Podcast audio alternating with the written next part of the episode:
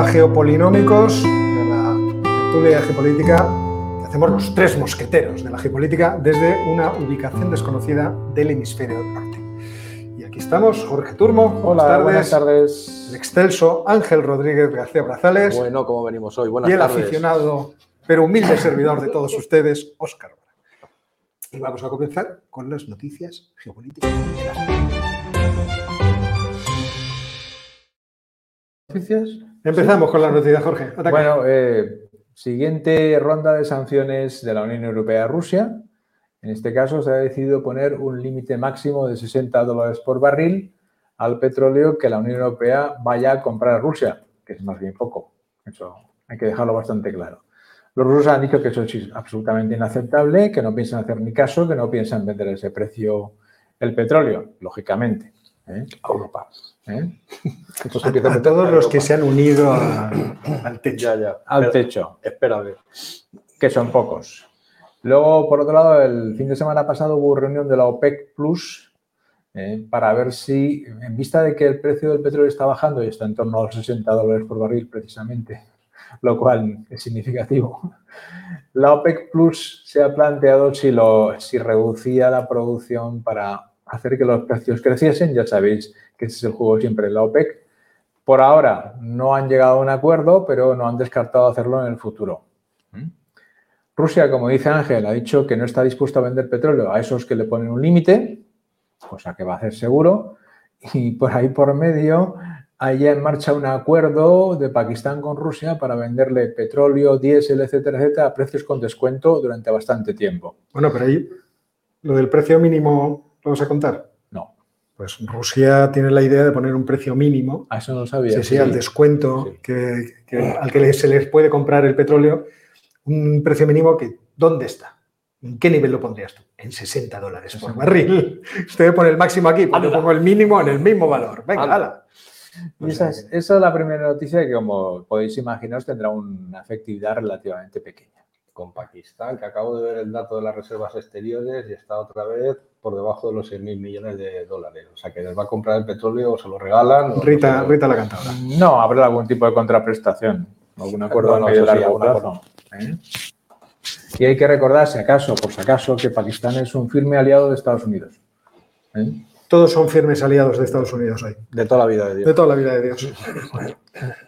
Nos vamos a un sitio que es un firme enemigo de Estados Unidos, que es Irán. Este. Desde que la policía de la moral y antivicio matase a Masha Amini hace ya casi tres meses, en septiembre, ha habido todo tipo de manifestaciones, protestas, y el otro día salieron unas manifestaciones, unas declaraciones que le atribuyeron a Jafer Montasseri, cuya imagen tenemos por ahí, me imagino, el, digamos, el equivalente al fiscal general de la República Islámica de Irán. Y a este parece que dijo algo así como que la policía de la moral fue creada para hacer determinadas cosas que igual que se creó podía desaparecer. Eso ha desatado todo tipo de rumores, especulaciones, discursos, etcétera, etcétera.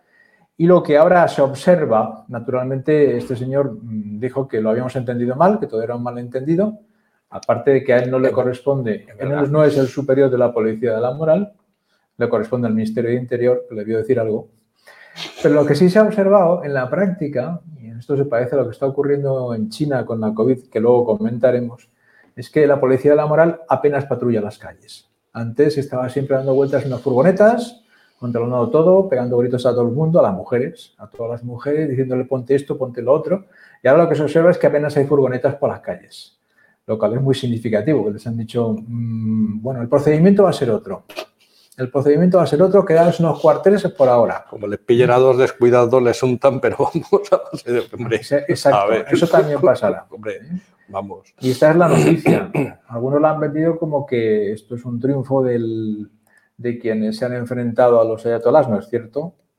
Es la, digamos, la respuesta de prudencia de los ayatolás ante la situación. No cambian para nada los principios, la moral es la moral, hay que mantenerla por encima de todo, hay que el hijab hay que llevarlo puesto perfectamente y si no te cascamos, pero no mandamos a los policías de la moral a patrullar, con lo cual, pues, eh, en realidad, casi casi, no digo haz lo que quieras, pero no vamos a mirar. Pórtate bien. ¿eh? No vamos a mirar, no vaya a ser que tengamos más lío del que ya tenemos, han dicho las todas. Bueno, de aquí nos vamos a Etiopía, donde parece que la tregua, el alto al fuego firmado entre el gobierno etíope y el Frente de Liberación Popular de Tigray en Sudáfrica, con la mediación de la Unión Africana, está funcionando. Las tropas o el movimiento tigray nos dice que más o menos dos tercios de sus soldados ya se han desmovilizado y se están agrupando en unos campamentos, que es lo que está previsto en el acuerdo, desde donde se podrán ir, se supone que a sus casas. Lo que no dice, porque es muy difícil saberlo, es a dónde van las tropas, a dónde va el armamento, dónde va el resto del equipo. Eso no lo sabemos. Y que está empezando a llegar la ayuda humanitaria a Tigray, que era la contraparte del acuerdo, era esta. Lo cual es, pues, pues muy positivo dentro de las implicaciones que os explicamos de lo que significa este acuerdo que es lo que es. Es muy positivo que no haya milicias tigrainas, y a ser posible de ninguna otra en Etiopía, y que la ayuda humanitaria fluya a zonas que lo han pasado muy mal. Todavía no tenemos datos, cuando lleguen los datos será duro, de la gente que ha muerto allí, literalmente casi casi de hambre. ¿eh? Bien, de aquí nos vamos a, estamos cerca, Arabia Saudita. Eh, el presidente chino Xi Jinping visita durante tres días, tres días enteros Además, casi por sorpresa. Arabia Saudita. Se anunció con muy poca antelación. ¿Mm? ¿Cuánto estuvo en Bali? Un día y medio. Una cosa así, le dio para hablar con todo el mundo. En Arabia Saudita va tres días. Y como este no da puntada sin hilo, todos los medios apuntan a que va a venderle a Arabia Saudita mm, todo lo que tenga, absolutamente todo lo que tenga. Se calcula unas ventas de unos 30 mil millones de dólares. O sea, que sale bien el día, ¿eh? No, no, no, le sale bien. A 10.000. Por mucho que paguen el hotel. A, 10.000 millones al día sale bien la cosa. No está mal, no está mal. Le está bastante bien. Además, es significativo que Xi Jinping esté dispuesto a dedicar tres días. Que su tiempo va. Que es el tercer viaje que hace fuera de China, ¿no? Desde, la, Desde pandemia. la pandemia. En la pandemia. Y además con dinero sobre la mesa. Quieren hacer acuerdos de petróleo por infraestructuras, 30.000 millones de dólares Claro. están por ahí medio. Eso es lo que se trata. Pero es llamativo que desde, desde 2012 hasta hoy el comercio exterior de los Estados Unidos con Arabia Saudita eh, ha bajado de 79.000 millones a 29.000. Y el de China ha subido de 30.000 millones a 83.000. O sea, Lo comi- comido por los de- Efectivamente. Arabia Saudita tiene el mismo superávit o déficit comercial que antes, pero con otros. Pero con Con otros. Lo está bien. Ahora, un momento, os, Sí. pregunto a hilo de esto, porque esto tiene implicaciones geopolíticas. ¿Se está metiendo Xi Jinping en la cama de Joe Biden, como yo decía esta mañana en el noticiario? Bueno, ¿Se puede interpretar así? tienen amigos comunes. Hombre, ahora vamos a pongámoslo en conte- en Tienen contexto. amigos comunes. La alianza de la OPEP con Rusia. Sí. La decisión de Arabia Saudita de reducir la producción de petróleo a través de la OPEP, pero que va a protagonizar principalmente Arabia Sobre todo Saudita. ellos. La exigencia de armamento de los Estados Unidos, que los Estados Unidos han movido en plan de, bueno, sí, os lo vamos a mandar. El movimiento de los Estados Unidos diciendo que Bin Salman es inimputable por el asesinato, Sí. asesinato de Khashoggi en terreno eh, de los Estados Unidos. Y de repente aparece China por Arabia Saudita, que es un territorio, vamos a decir, en fin, tradicionalmente de influencia de Estados Unidos. ¿Eso tiene algún tipo de implicación? ¿Creéis que no lo tiene? Claro que la tiene. Desde el momento en que Estados Unidos ya vino a decir que no está dispuesto a defender a cualquier coste a Arabia Saudita contra un ataque, que lo dijeron directa o indirectamente, pues Arabia Saudita ha ido poco a poco virando, virando hacia China, virando hacia Israel, por ejemplo, y hacia otros países, buscando posibilidades por todas partes, como es lógico. Estaba viendo ese paralelismos con lo que pasó en la década pasada en Pakistán, que tuvo también, ah, que ha sido un viaje de ida y vuelta, porque Pakistán era el aliado, digamos, tradicional dentro de la zona de la frontera con Afganistán de, de Estados Unidos. En algún momento los pakistaníes vieron la oportunidad también de jugar a los juegos de con tu amigo y mi amigo es mi enemigo y todo esto con China. Pakistán con China ha salido muy escaldado y los chinos han salido escaldados con Pakistán y veremos a ver cómo acaba lo de, lo de China. Lo que pasa que en el caso de Arabia Saudí y China yo creo que sí. Xi Jinping le va a vender, eh, le va a vender todo tipo de cosas, Armas y tecnología. pero yo creo que también va a asegurarse el suministro. Sí, casi más. porque eso es mucho más, más. importante para China, porque 30.000 millones de, de contratos para China no es, digamos, una cosa, para España sería un bombazo, pero para China no es, no es para tanto, pero me da la impresión que al, debajo de esa fanfarria lo que va es asegurarse, como hacen los chinos, a muy largo plazo contratos estables de petróleo, porque probablemente porque vea que lo de Rusia no va a acabar bien. No, y también por un planteamiento geoeconómico. Acordaos que hace como dos semanas China firmó un acuerdo de suministro de gas natural con Emiratos Árabes Unidos durante un plazo de unos 27 años aproximadamente. Estamos hablando de plazos similares. O sea que están jugando en el muy largo plazo en la parte geoeconómica. Nos aseguramos el suministro. Evidentemente, a cambio, aquí estamos nosotros para protegeros de qué? Pues a lo mejor dirán. Sí, por ejemplo. Sí, no. Bueno, os vendemos tecnología para que os protejáis vosotros mismos. ¿Eh? Ah, ahí ya os apañáis. No es improbable que China con Irán. Irán también ha sido un buen proveedor de petróleo ¿eh? a, sí, China. Sí, lo ha sido. mucho tiempo. Y lo sigue siendo, pero. Yo no creo que se quiera indisponer con ninguno. No, no, no, pero está allí. Pero, de, de repente aparece por allí, además sabemos que hay infraestructuras importantes de los países del Golfo que están dentro de la ruta de la seda. la ruta de la seda. Sí, además. De, eh, hecho, refinerías, eh, no lo, potabilizadoras. no lo he vuelto a mirar, pero hace dos años ya se informó en, revistas especializadas de que había empresas chinas haciendo prospecciones en, en Irak intentando tomar el control de algunos yacimientos que han quedado muy deteriorados después de tantos años de falta de mantenimiento para, para quedarse con ellos. O sea que China jugará todas las cartas y si está en la coyuntura actual ve una oportunidad con Arabia Saudí, pues se meterá. Y a la vez le comprará petróleo a Irán. O sea, no creo que ah, tenga, sí, sí, no, no tiene tenga ningún, problema. No tiene ningún problema. ¿eh? Siguiente noticia. La siguiente es también geoeconómica. Hay reunión del Mercosur la Asociación Económica Latinoamericana que une a Paraguay, Uruguay, Argentina y Brasil. Y justo cuando iba a empezar, se sabe que Uruguay ha decidido sumarse al acuerdo de libre comercio encabezado por China en la área de libre del Indo-Pacífico y establecer relaciones comerciales con ellos. Y eso ha generado muchísima tensión, en, sobre todo en Argentina, pero también en Brasil y en Paraguay, porque específicamente en Mercosur impide, prohíbe a sus miembros pactar acuerdos comerciales unilaterales con otros países o otras áreas sin la aprobación de Mercosur. El planteamiento de Mercosur es, si nosotros consideramos interesante para todos los países del área llegar a un acuerdo de libre comercio con otra área comercial, la que sea, lo hacemos, pero lo hacemos todos. Y los uruguayos se han adelantado. Entonces ha habido un enfrentamiento fuerte para lo que son estas cosas entre Luis Lacalle, el presidente uruguayo, y Alberto Fernández, el presidente argentino, a cuentas de esto, y no sabemos durante las reuniones de estos días si habrá más consecuencias.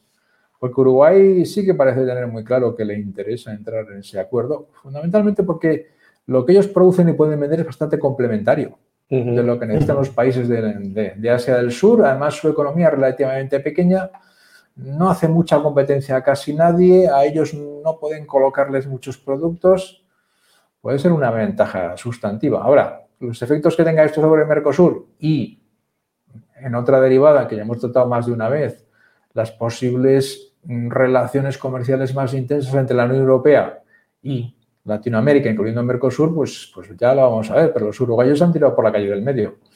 Han dicho, mm, a nosotros nos conviene esto. Yo creo que sí que como país independiente les conviene eso porque van a tener muchas ventajas y pocos inconvenientes. Y han aprovechado, pero no estoy seguro, ¿eh? pero han, porque Lula todavía no ha tomado posesión, ¿no? Están en la, en la, en la fase no lo sé, no lo sé.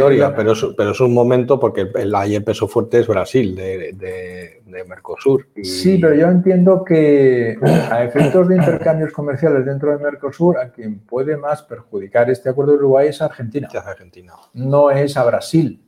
No, Brasil, Lula creo que toma posesión el 1 de enero. Vale. todavía está que están ahí. Del internet funciones. Bueno, pero eso. Y Alberto, y Alberto Fernández tiene la ventaja la noticia de Cristina. Sí, con eso se ha venido arriba. ah, bueno, vale, en ese caso. Eso también tiene que ver, pero que eso supone un enfrentamiento geoeconómico en una zona normalmente muy tranquila e implicaciones. También hay que tener en cuenta que Mercosur no funciona demasiado bien. Los intercambios no son muy grandes, las, los productos no son muy complementarios. Ahí tendrían que haber hecho una región económica entre, Entre los ríos. sí, entre los ríos, Sí, sí, exactamente. Para entre nada, los ríos. Paraguay y Uruguay Exactamente. les hubiera funcionado mejor, sí. Porque esa, eso es una región que puede Sí, crecer económicamente interconectada. a Sao Paulo. Y además es una, una zona que tiene espacio para instalar plantas industriales de todo tipo, Sí, que sí, está sí. muy bien comunicada, con un nivel educativo que no está que mal, no está nada mal. No, no, no, vamos, podría haber crecido económicamente. pero no lo han hecho. Bueno, Argentina es que es un problema.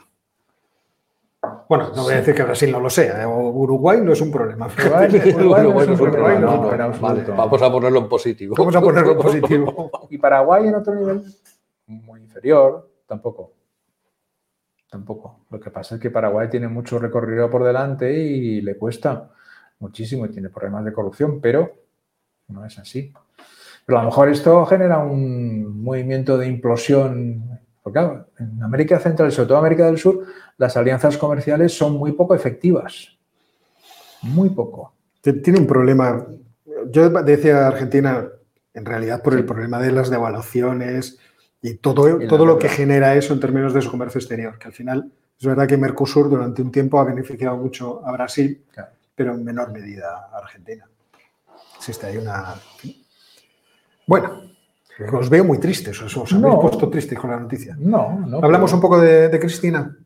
Por favor, de bueno, Kirchner. bien, bien. daros Bueno, detalles. no, detalles. Un poco de detalle hay que dar. O sea, yo decía, condenada por corrupción, me pinchas y no sangro. O sea, es verdad que hoy en la televisión, os lo comentaba antes, Sí. Antonio Maestre me decía, sí, pero también pueden ser los jueces o puede ser, o puede ser todo. O sea, No, no. sí, Vete a pero saber. vamos a ver. O sea, lo que ocurría en Santa Cruz, en la provincia de Santa Cruz, es que durante 30 años la Mandaban familia ellos. Kirchner ha mandado y ha hecho una serie de cosas que es lo que le acusa, le acusa al fiscal y parece que bueno, el tribunal ha aceptado como probado. Ya veremos, porque ahora hay que ir a los recursos. Además, ella está a punto de cumplir 70 años, entonces no cumpliría pena de cárcel, aunque se la condenara, eso sí, quedaría inhabilitada de por que vida. para ella políticamente Política la inhabilitación es lo importante. Y teniendo en cuenta los- las fricciones que ha mantenido con Alberto Fernández y ese sector de- del partido, pues en fin, es una- un, des- un desahogo para Alberto Fernández. Y es un desahogo también para Sergio Massa, el ministro de Economía, que es el que está conduciendo la economía argentina ahora y que se quiere postular como candidato en las presidenciales del año que viene. Aunque sí está callado, claro. Claro, No dice nada, nada, nada, pero O sea, Tranquilo. o sea, que el plan es jubilar a Cristina. Parece Con- que jubilada 70, ya está. Con 70, ¿no? Ya Jubilada llega está. jubilación obligatoria. No he podido poner el, el vídeo, os pongo la foto, pero el vídeo era mucho más divertido, claro, porque Cristina estaba absolutamente desatada. desatada, desatada. como es ella. Una cosa. El cabreo que tenía era fino. Además, retadora con, con el tribunal. No, vais a conseguir. En fin. Pero Cosas. sobre ese en particular, incluso, ¿os acordáis que hace, ¿cuánto fueron? Dos meses y medio que sufrió un atentado? ¿eh? Cristina Fernández. ¿eh? Y entonces, cuando les preguntábamos a argentinos, evidentemente había un rechazo unánime al atentado, pero los argentinos dijeron que a pesar de eso, que el proceso judicial contra Cristina Fernández tenía que seguir y llegar hasta su final. Las encuestas eran bastante abrumadoras a ese aspecto. ¿no? Lógicamente, sí, pero a Sí, veces sí, pero esa lógica apoyo, no se cumple. sí, sí, no, en el apoyo popular Sí, sí. esa Es- lógica es no se positivo que los argentinos hayan dicho, sí, sentimos mucho que haya habido un atentado contra Cristina Fernández, pero eso no tiene nada que ver con el proceso judicial, no se puede paralizar. Lo O que, sea, que ahí la judicatura tiene peso y tiene apoyo. lo que decíamos esta mañana de lo de Trump, Sí, que esta ya veremos a ver, porque estábamos comentando la multa que ha fallado ya el tribunal, le van a poner una multa de no sé cuántos miles de millones, de- bueno, 1.500 o Sí, mil millones sí. de dólares a la empresa de Trump A la por empresa, fraude fiscal durante años programado y planificado. Y dicho a Jorge, esto le viene fatal para la campaña. dice, o no, O no. no para la campaña. porque ¿no? le van, claro, porque va a empezar a decir, el pantano me persigue. Sí, sí. Y además es que él siempre ha estado moviéndose en esos lugares sí, sí. no especialmente claros ni especialmente limpios. Bueno, Cuando Giuliani era el alcalde de, de Nueva York, él también andaba por allí, en fin, el cemento que iba y venía y las obras me que voy a traer la semana que viene de personaje, no a Donald, sino a su padre. Perdón. Que la semana que viene me traigo de personaje al padre de Donald. Pues podríamos traer también al, ¿cómo se llamaba el abogado Stone? Ese también es un personaje que tiene tela. o Pues el otro abogado, el que fue ayudante Haces tú de los, McCarthy, haces del tú los senador McCarthy, y hago yo, y hago yo era la abogado familia. de, Pues oye, de Donald Trump. y hago yo la puede ser un familia. buen personaje. Ahí, no, ahí, no, no, no, ahí, ahí, ahí. ahí, pero vamos. Uf, uf. Nueva York es Nueva York. Sí, sí, es absolutamente precioso. vamos. ¿Voy yo? Pues sí, ya sí. Bueno, vamos a ver. Yo, noticia muy breve, porque como ya hemos hablado de China y hemos hablado de, Argentina, eh, en los Estados Unidos, noticias económicas positivas, en el sentido de que el desempleo está en el 3,7% y bate todo tipo de previsiones. Luego te hago matices. Por otra parte, sí, haces todos los que quieras. Porque es verdad que ha habido una contracción de la población activa. Vas a ir por ahí, ¿no? Pero por otra parte, vemos que el PMI, es decir, el, índice de, gestores de, compra, empieza a ser optimista y eh, estamos viendo, ¿qué otra cosa iba a comentar yo? Que se me ha ido de repente de la, de la cabeza, porque era el desempleo, era esto, bueno, se me ha olvidado la, tercera. Espérate, a ver si tengo por aquí la chuleta. La inflación, que ya está en el 2. La inflación que ya está en el 2, sí, seguro, no te digo. Mírate, porque lo tenía por aquí, me cachis en la leche y se me ha ido a la cabeza. Crecimiento de los salarios, datos de desempleo. Eh, hay crecimiento de los salarios y crecimiento de los salarios por encima de lo esperado. Eh, esto que son buenas noticias, sin embargo, son malas noticias. Son muy malas noticias. Son malas noticias porque la política monetaria de la Fed no está funcionando. Como no está funcionando, hace una semana estaban en los minutos de la Reserva Federal, estaban diciendo, bueno, una subida del 0,5%, que la haría que los tipos de interés estuvieran en el 4, ¿no? Ya no me acuerdo. Sí, ahora mismo no. Sí, sí ya sabes que hay una horquilla, pero en torno al 4. Y entonces, ahora el asunto está en: ¿será mayor la subida? ¿Se mantendrán las subidas durante más tiempo? Porque aquí hay que explicar una cuestión. Los eh, bancos centrales ahora actúan mucho hablando del tipo de interés neutral. Es decir, encontrar aquella tasa de tipos de interés que no genere crecimiento de la producción ni reducción de la producción. Es decir, se pondría con 50 puntos básicos, se pondría en 4,25. 4,25. El central. ¿eh? 4,25 el central. Luego ya de préstamo y de crédito sean distintos. Entonces, eh, lo que tenemos es que para ir buscando esa tasa de interés neutral hay que ir probando. Entonces, a veces esto es como el juego de las siete y media. Pues pasarte, pues no llegar. Y ahora mismo puede ser que lo que estén viendo es que no estamos llegando. Y si no estamos llegando, habrá que apretar más el, asunto para que el asunto llegue. En Europa, por ahora, es un poco distinto. Porque en Europa yo creo que vamos a ir viendo previsiones de crecimiento mayores y reducciones de inflación. Entonces, ahora el Banco Central Europeo se esta es mi interpretación. Ahora me pegáis. No, no, no, no. Incluso ponemos en negro la todo lo que queráis. No, será por apuntarte la previsión para la semana que viene del Banco Central Europeo, 50 puntos básicos. Sí, sí, por eso digo que. O baja de 75. Empieza, Aquí podremos tener subidas menores e incluso empezar a bajar antes de lo previsto.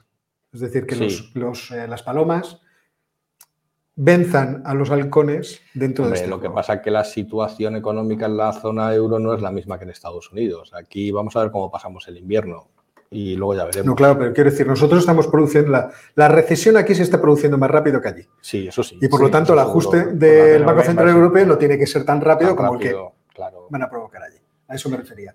Aquí las buenas noticias las malas noticias son buenas, para el Banco Central muy bien. y las buenas noticias de Estados Unidos son malas para la Reserva Federal. Muy bien. y esta es la noticia. Hay dos cosas. Ha, aprobado el examen Y con esta bomba aprobado el examen ah, ¿ya monetario. ya nos vamos. Venga, hasta luego. A ver, que la Reserva Federal, eh, dos cosas sobre esto.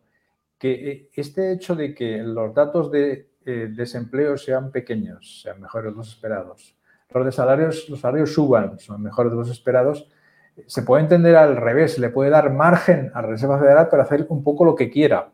Si la economía va mal, la Reserva Federal, que está obligada a velar por el, porque el output gap sea muy pequeño, porque la economía esté cerca del producto potencial, se tiene que mirar mucho las cosas antes de incrementar mucho los tipos de interés, los básicos.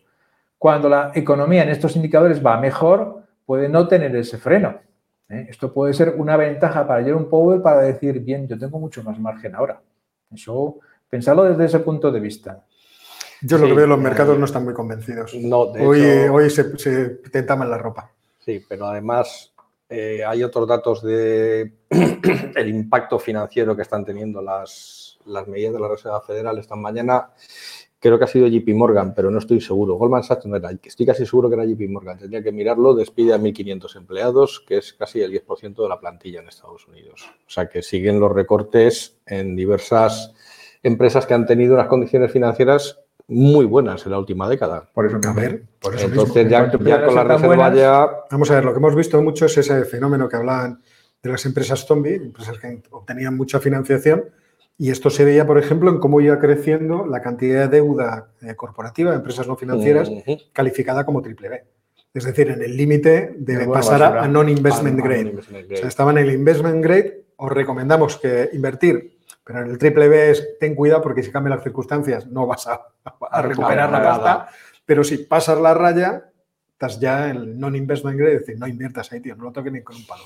Pues había subido de lo que era el investment grade, yo creo que el 50% de la inversión era triple B. Sí, sí, O sea, pero, había crecido de forma pero- enorme. Pero los despidos son en los de la AAA, en Amazon. Sí, sí, pero quiero decir eh, que en el momento en que tú vas retirando los estímulos fiscales Claro, y la no, compra no, de activos claro. financieros por la Reserva Federal, las cosas van cambiando. Ahora en Europa lo vamos a ver. ¿Cuál Sí, va a ser la, el desmontaje, la reducción de activo de la Reserva Federal o del Banco Central Europeo? ¿Y cuál va a ser el ¿Y cómo se va a hacer? El Banco Central Europeo que hacerlo de forma pasiva. Dejo de comprar activos, dejo de dar préstamos a los bancos y entonces poco a poco se irá reduciendo Yo lo haría así. mi activo. Lo- yo no, yo diría, "Ay, No, no, ya lo sé. y al tú oro, no, necesitamos oro. Los de Madrid oro. es lo que tenéis. ¡Ah, venga, ya está! la piscina! No, los de Cantabria, los de Madrid más prudentes. Cantabria, con anchoas se pasa. Ya está. ¿Alguna noticia más? Sí, tengo nada, dos cosillas. Eh, ha habido reunión del Consejo Europeo, cada se alternan, es una vez en Bruselas y otra vez en una capital europea, y esta vez se han ido a Tirana, Albania, por si no lo sabéis. El país de los. a hablar De de, búnkeres. la integración de los en la Unión Europea de los Balcanes occidentales, incluyendo Serbia. Y entonces, mientras que en junio tuve una reunión bilateral con los líderes de, estos países en, Bruselas, que salieron todos los balcánicos enfadadísimos, ahora han salido contentísimos. Esto es como los mercados, no, vamos para otra. Ya han salido contentísimos porque, por supuesto, se han ido con los mismos argumentos que no es que bloqueen, pero ralentizan su adhesión a la Unión Europea, pero a cambio, esta vez la Unión Europea parece que ya va aprendiendo, han firmado un acuerdo estupendo para que el roaming europeo se extienda a todos los Balcanes occidentales, con lo cual abarata muchísimo el coste de las llamadas y también van aprendiendo de los chinos, la Unión Europea se van a dejar 30.000 millones de euros de infraestructuras en la región en los próximos cinco años, con lo cual, aunque no entren en la Unión Europea, 30.000 millones no la marcan a nadie, se han ido todos felices y, felices y contentos. Luego, ha sorprendido, fue ayer, ayer y antes de ayer, un ataque ucraniano a bases eh, aéreas rusas en territorio ruso, pero no Sí. en territorio ruso, a 600 kilómetros de la, de la frontera rusa, utilizando, según las fuentes que he consultado, que seguro que no son buenas y estoy, están equivocadas, drones de... o material por lo menos de época casi casi soviética. Los que nos ven ya lo saben mucho mejor que nosotros. Seguro que sí, pero bueno, ya se ha contado en las redes lo lo que, lo que me llama la atención a mí, que es lo que he estado oyendo a un, a un coronel retirado de la Fuerza Aérea de Estados Unidos, es cómo es posible que hayan pasado estos artefactos a las defensas aéreas rusas. Dice, esto en la época de la Guerra Fría era inimaginable. Entonces, o están fatal, muy mal, muy mal, o los ucranianos han mejorado muchísimo, una de las dos cosas. Ya y ahí lo dejo para la Está por ahí el meme, lástima que no podamos ponerlo así inmediatamente, de Putin preguntándole a Shoigu, ¿cómo están nuestras defensas rusas? Defensas aéreas. ¿Qué defensas aéreas? Esto no sabíamos. Entonces, eso y la última, que también es muy entretenida, de la vuelta a la Realpolitik por todas partes del mundo, el gobierno venezolano ha firmado un acuerdo con, con el gigante norteamericano Chevron para volver otra vez a explotar las, los yacimientos de petróleo que tiene Venezuela. Por supuesto, la administración Biden le ha dado todas las bendiciones, le ha dicho que no va a haber sanciones, que puede Yo operar. juraría que de esto ya hemos hablado. ¿eh? Yo creo que no, ¿eh? Sí, eh. Porque las reuniones, Creo que sí. yo creo que las reuniones, no, no, no, Este viene. que no, que no, que ha sido Además, hoy ha esa sido no, era esta la, mañana. esa no era la noticia. Que sí, que era hasta De mañana. pero que esa no era la última hablado, noticia. pero el tema sí. Ah, del Vamos tema ver, sí, sí, pero sí. oye, ha sido la firma. Lo digo que la última noticia no es esa. ¿Cuál es la, la La última, última noticia? noticia, evidentemente, es el partido España-Marruecos y la geopolítica que envuelve a este partido. Ahora me sale con esas. Por si A alguien ver. no se había enterado, En España no sabemos tirar penaltis. España no sabe tirar penaltis. Pero, pero Titular. yo, quiero, yo creo que, que hablemos también del concepto de juego, de la geopolítica implicada en el resultado, este tipo de cosas. Hagamos un poco de tertulia futbolística. ¿Qué dice Pirri? A ver, Pirri está tan tranquilo como yo. Pirri pues, es un siendo- personaje aquí en la universidad. Siendo ¿no? del Atleti, pues, sabemos que estas cosas pasan y, y hubiéramos fallado cuatro penaltis si hubiera sido el Atleti. O sea, eso Se no, no plantea ¿no? ningún problema. Barça, ¿qué opináis? Que el juego, que estaba bien hecho por el juego. Que. Eh, que bueno, que lo del tiki-taka se ha quedado en ti, ti, ti, ti, ti, ti, ti. Y, y no taca. ¿Qué creéis No, que, pues, puede, que puede implicar esto para la relación geopolítica con Marruecos? Pues hombre, que hemos tenido que llamar a los portugueses para que nos ayuden, a ver si en el siguiente partido les eliminan. Pero vamos, que tengamos que estar a estas alturas del siglo XXI volviendo otra vez a la Edad Media a pedir ayuda a los vecinos, oye, echamos la mano con esto, en fin, me parece un poco lamentable, Un poco triste, pero bueno, es un poco triste. Pero vamos, Bueno. Portugal, al parecer, una vez que ya ha sentado a Cristiano Ronaldo en el banquillo, hizo un partidazo sí, pero vamos, que no... Y luego, bueno, máxima preocupación, porque hablando de estrechos, pasamos de estrecho de Gibraltar la- al Canal de la Mancha y partido Partido de la de alta tensión decías, ¿no? entre Reino Unido, bueno, Reino Unido no, perdón, Inglaterra, Inglaterra. y Francia. Esto me recuerda a la guerra de los 100 años, la guerra de los pesqueros hace un año, el Brexit, aquí se va O sea, a ventilar. Si entiendo. Mandamos a Enrique IV de Portugal. Era Enrique IV o Enrique II, o sea, el que invade el norte de, de África. No lo sé. Le mandamos a luchar contra los marroquíes. Volvemos a la guerra. Está, Esto es la cosa que arde. Y si la cosa va como todo el mundo piensa, tendremos un partido en el que Francia intenta reconquistar la corona de Brasil para poner ahí otra vez al emperador.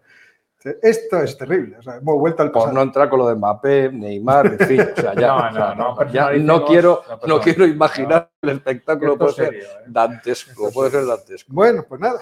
Imaginaros una final Argentina-Brasil. Ah, pues no. Eso, ahí, mira, allí ves, ahí sí que el Mercosur quiebra. Quiebra, Uy, se pero parte, se parte, puede ser, favor, pero que es no haya, que no haya peligrosísimo. final vamos. Brasil-Argentina. Lo que pasa es que no llegan a final, ¿no? Me parece que son semifinales. Mercosur o lo que sea. Sí, yo creo que Brasil Argentina. se Bueno, da igual, ¿eh? una semifinal No, Argentina-Brasil, no, vamos, sí, eso sí, eso, dinamita la geopolítica del continente. igual que la. Inglaterra-Francia. ¿eh? No, no, no, ahí van a saltar. No, pero en Inglaterra en Francia tenemos ya la ventaja de que Inglaterra ya no pertenece a la Unión Europea. Con lo cual las Sí, tensiones geopolíticas son menores. Sí, pero, pero- peor hubiera sido Francia y Alemania, que estaba ya, los de político han tenido un comentario genial, porque dicen, las reuniones entre los dos no llegan al divorcio, entre Francia y Alemania, dice, pero están durmiendo ya en, aviones, en habitaciones separadas. Dice, o sea Aviones que- ¿A qué fue? Estaba mirando yo lo- el otro día cosas del Brexit y joder, qué, qué cagada, con perdón, qué cagada. Estaba leyendo, por ejemplo, declaraciones de una exportadora británica que decía, "En lo que yo antes producía en la Unión Europea y lo traía aquí, y sin aranceles, ahora tengo que pedirlo a sudeste asiático, pagar un arancel cuando me lo traigo y para mandarlo a la Unión Europea pagar otro". Y dice, esto es lo que he producido. Y entonces le preguntaba, que le entrevistaba, eh, pero se ha reducido la burocracia. Y dice, no, no, no. Nos han metido, hemos abandonado una burocracia que es carísimo para entrar en otra que está duplicada. Dice, "Como me está saliendo lo yo, Joder. Bueno, pues una vez visto todas estas cosas, nos vamos a nuestra tertulia. Se es. esto.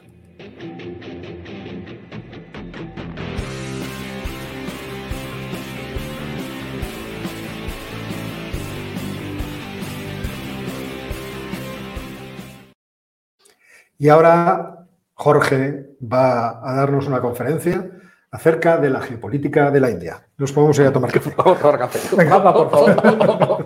Quiero un mapa. Te pongo un mapa, espérate. No soy tan rápido. El que puedas. No, el que me has puesto Con cualquiera me apaño. Ahí le tienes. ¿eh? India. Eso es. Hasta las Maldivas, tío.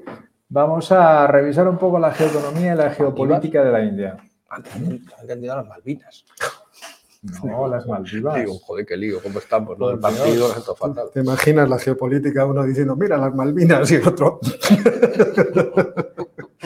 Valiente catedrático. Tendríamos, ahí sí que tenemos un problema con los reunidos y los llamamos Malvinas. Te En digo. fin. Bueno, Bueno, vamos a ver. Vamos a plantear cuáles son las posibilidades de la India de cara a los próximos 10, 15 años y explicar por qué demonios no las ha puesto en marcha antes, que es lo que llama más la atención. Si veis el mapa, claro, la India es un país enorme, es un país, el segundo país más poblado del mundo, que tiene pues, 3 millones y medio de kilómetros cuadrados. El PIB no es ninguna ganga, es un poco más del doble del español y eso se nota muchísimo en términos. Sí. Pero además eso pues es la cuna de las, una de las principales civilizaciones históricas en el río Indo, de un par o tres de las religiones más importantes del planeta, aunque alguna de ellas está en franca decadencia ya hace bastante tiempo. O es, históricamente es uno de los motores del mundo y sin embargo su rol geopolítico y geoeconómico es muy pequeño. Entonces, explicar no, no muy a fondo, pero sí situar de dónde viene la India y de dónde se supone que puede venir, a dónde puede ir. ¿Por qué esto es así? Pues primero porque la India es un país que fue descolonizado apenas hace 70 años por los ingleses. Y esto es una cosa que observaréis. Los países que han sido colonias hasta hace relativamente poco, sea de quien sea, su posición geoeconómica y geopolítica en general es mala. Mala. Es decir, la colonización ha tenido efectos bastante negativos, se diga lo que se diga, sobre casi todos los países colonizados. No digo todos, porque no es verdad, pero es así. Y esos efectos duran en el tiempo. Además, cuando la India se independiza del Reino Unido, lo que era un territorio enorme, que era la colonia británica, se convierte en tres países, primero dos, luego tres, y la independencia de la India comienza con una guerra contra Pakistán seguida de otras cuantas más. O sea, desde el punto de vista político, el arranque de la India fue muy malo. Yo entiendo que desde el punto de vista económico también, la India inicialmente era Claro, es que es tan difícil definir la India. Una especie de régimen pseudo-socialista en el que el Estado intervenía pero poco porque no tenía capacidad para intervenir más, centralizaba pero poco porque no podía controlar la economía y lo único que hacía relativamente bien era cerrar las fronteras a las importaciones. Es decir, un régimen medio autárquico, autárquico-socialista, una cosa rarísima, solamente propia de los, los hindús lo entienden, yo creo que los demás no lo entendemos. Ellos como son muy muy complejos lo entiende perfectamente. Pero eso ha tenido la consecuencia de que hasta prácticamente el cambio de siglo, la India ha sido un país que desde el punto de vista económico avanzado paso tortuga. Mientras todo el sudeste asiático, mira que está cerca, incluyendo Bangladesh, toda Indochina, Japón, Corea, Malasia, Indonesia, ha crecido mucho, pero mucho económicamente a todos los niveles, la India lo ha hecho muy despacio fundamentalmente por ese proteccionismo y por ese intervencionismo del, sector público, que además tampoco conseguía grandes ventajas por otro lado. ¿eh? de vez en cuando había tímidas reformas más o menos liberalizadoras, pero no tiraban para adelante. Entonces, hasta prácticamente el año 2000, la India ha sido un enano eh, económico y políticamente también, porque la India desde el inicio se negó a incluirse en ningún bloque. Era la cabeza de los países no alineados, que era como, bueno, nos reunimos una vez al año, ¿quiénes son? Estos de Zimbabue, ¿dónde están? Eh, en fin, este tipo de cosas. Hacían cumbres, pero yo no tenía ninguna efectividad. Y otra vez, hasta el cambio de siglo no empiezan a establecer alianzas. O sea que llevan 50 años ahí metidos en, el subcontinente. Es verdad que la India es, un mundo en sí mismo. Entonces, eso hay que entender que para los hindúes la India es un mundo en sí mismo. Que son 13, por lo menos 13 lenguas oficiales, me parece, si no recuerdo mal. No, sé yo, por ahí. No sé yo cuántas. o más. Pero y, usadas muchas más. Y etnias y religiones y todo tipo de cosas. ¿eh? Pero han quedado totalmente rezagados. A partir de 2000 empiezan a establecer acuerdos económicos con la ASEAN, a recibir inversiones de Japón, pero claro, eh, no en la medida que lo reciben ni Vietnam, siquiera, ni casi Camboya, ni Laos, ya no por hablar de Malasia, Tailandia o Indonesia, porque las condiciones no están dadas la India tiene un sistema judicial relativamente bueno, heredado de los británicos, una de las mejores cosas que dejaron los británicos, pero el sistema educativo y los recursos humanos estaban muy retrasados. a partir del año 2000, la India empieza a intentar crecer económicamente y a ubicarse políticamente. ¿Y políticamente qué es lo que hace? Pues establece una relación con la ASEAN, que es también pues como decir, pues bueno, vale, si son los vecinos, tengo que tener una relación con los vecinos por lo menos, ¿no? Pero no hace prácticamente nada más. No. Nada más. No sé, hasta hace nada no se ha incluido en ninguna organización. Por ejemplo, es que esto ha pasado, a pesar de las reformas de Modi, son reformas liberalizadoras en muchos sentidos y el intento de atraer capitales extranjeros, hace un par de años la India rehusó unirse al tratado que encabezaba China en toda Asia por razones de proteccionismo fundamentalmente en el sector agrario. No, no, no queremos que entren productos extranjeros aquí. Con lo cual van siempre, van, arrastrando los pies, arrastrando los pies. Es verdad que la India tiene algunos sectores muy dinámicos en tecnologías, informática, etcétera, etcétera, de la medida porque los indios son muy buenos en, el ámbito científico-matemático, los que pueden estudiar, los otros no. Claro, Son muy buenos, pero todo lo demás no lo tienen amplia, no tienen una buena educación primaria general, una secundaria. Entonces, los recursos humanos en la India están como muy polarizados. Un grupo muy, muy altísimo nivel que, bueno, ahora mismo la, segunda, la número dos del, del, Fondo Monetario Internacional es, es hindú, Gita Gopinath. Ahí está. ¿Mm? ¿Por qué? Porque es el nivel que tienen. Pero no, eso no se puede generalizar. Y desde el punto de vista político, pues hace poco es cuando se ha empezado a despertar a todos los niveles. Cuando han visto fundamentalmente que China empezaba a rodearles con el collar de perlas todo alrededor, todo alrededor de la India y han dicho, ¿y a dónde vamos con todo esto? Entonces, ahora es cuando se está empezando a mover. Y han puesto en marcha una estrategia de lo que llaman el Pacífico Este, en la cual plantean claramente que sus intereses están sobre todo en el mar, cosa razonable porque por tierra tienen los Himalayas y ya te da igual. Ya, se acabó. no puedes ir a ningún sitio. ¿eh? Están, yo creo que están consiguiendo llegar a un cierto acuerdo con los chinos en el Himalaya, porque los demás están de acuerdo que hace mucho frío, hace muchísimo frío ahí arriba y qué demonios, ¿para qué demonios quieres ir hacia?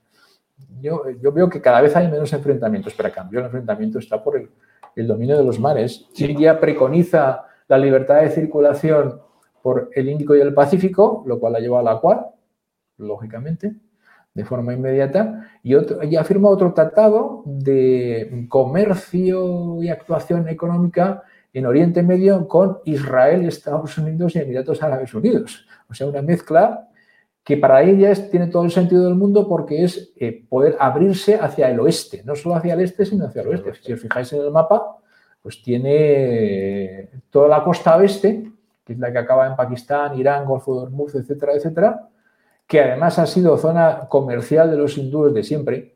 Mar de Arabia. De siempre, el Mar de Arabia, está vehiculizada por eso, pero no tienen apenas nada más. Y luego eso sí, una alianza estratégica con Vietnam bastante fuerte, fundamentalmente porque no tienen ningún contencioso entre ellos, ni no tienen ningún enfrentamiento y tienen, digamos, enemigos comunes ¿eh? a todos los niveles. Pero no tienen mucho más la posición de la India ahora es una posición relativamente de aislamiento, aparte físicamente por los Himalayas, sobre todo, ¿eh? fundamentalmente por eso, pues porque no ha desarrollado ningún tipo de política en ningún sentido. Y si os doy cuenta, y esto os lo ha contado muchas veces Oscar eh, en los vídeos, eh, políticamente lo que ha hecho la India es desarrollar un sentido del hinduismo como espíritu nacional, por encima de cualquier otra cosa, es decir, una especie de sentido identitario. Pero eso tiene efectos de cara al interior de la India, no tiene efectos al revés. De cara al exterior, eso no es más que un problema. Pues claro, hindúes hay en la India. No puedes extender un sentimiento hindú fuera de la India, donde prácticamente no hay hindúes. Eso no les ayuda absolutamente nada. Además, están enfrentados con los musulmanes por la política de Modi, lo cual todavía les hace las cosas más difíciles. Todo eso digamos, ayuda a que la India tenga un tamaño geoeconómico y geopolítico pues, pues muy pequeño. Ahora bien, yo entiendo, y aquí es donde habría que darle cuatro vueltas al tema, que tiene una ventaja, y es que puede aliarse con quien quiera en distintas direcciones, puede ser una especie de engranaje suelto como el señor Erdogan en otro sitio. Porque, por ejemplo, ahora, ¿cómo veis a la India en relación con Rusia? Pues comprándole petróleo al precio que quieran y el trigo al precio que quieran, porque es lo que han estado haciendo, lo que intentan con los pakistaníes, con la diferencia que los pakistaníes no tienen dinero y los indios para pagar eso sí que tienen. Así que con Rusia estupendamente no tienen ningún problema. Es verdad que hubo ese enfrentamiento, creo que fue en, enfrentamiento público con, Putin, que le dijo que ya hiciera el favor de estarse quietecito, pero vamos, tampoco se ha esforzado mucho en presionar a Putin para que y la forma de no presionar a Putin es seguir comprándole petróleo.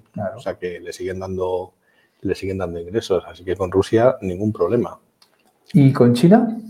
Ah, con China muchos problemas, sin ninguna duda, porque China quiere dominar y además necesita dominar el Índico y la India, si en algún momento, que yo creo que es el caso con Modi, quiere plantearse de qué forma no solamente se expande, sino influye hacia el mundo, necesita también controlar ese mar. Ese mar en el que es verdad que tiene algunos eh, díscolos, ¿no? porque Sri Lanka es un díscolo, y sí, al fin y al cabo es un díscolo. Es verdad que tiene dos vecinos díscolos, uno a cada lado, lo que pasa es que Bangladesh no tiene, no tiene peso ni, fuerza, pero Pakistán efectivamente puede tenerlo. Es es cierto que Pakistán tiene sus propios líos y sus propios problemas. Y en el caso de la India, eh, es cierto que, el, claro, como siempre pensamos en los países como un conjunto, no eh, hacemos el detalle de cómo son los distintos estados, las distintas provincias, es verdad que tenemos a, pensar que la India es un país famélico, en el que todo el mundo vive en la más absoluta miseria y con las imágenes que estamos acostumbrados a ver, pues no sé, de, gran pobreza. Sin embargo, la India ha evolucionado mucho desde esos tiempos, igual que le ha pasado a, China. No de la misma forma, de una forma muy distinta, menos planificada, menos... Bueno, menos planificada, eso tampoco es Menos ordenada. Menos ordenada, menos ordenada, porque China no ha crecido planificadamente, ha crecido ordenadamente.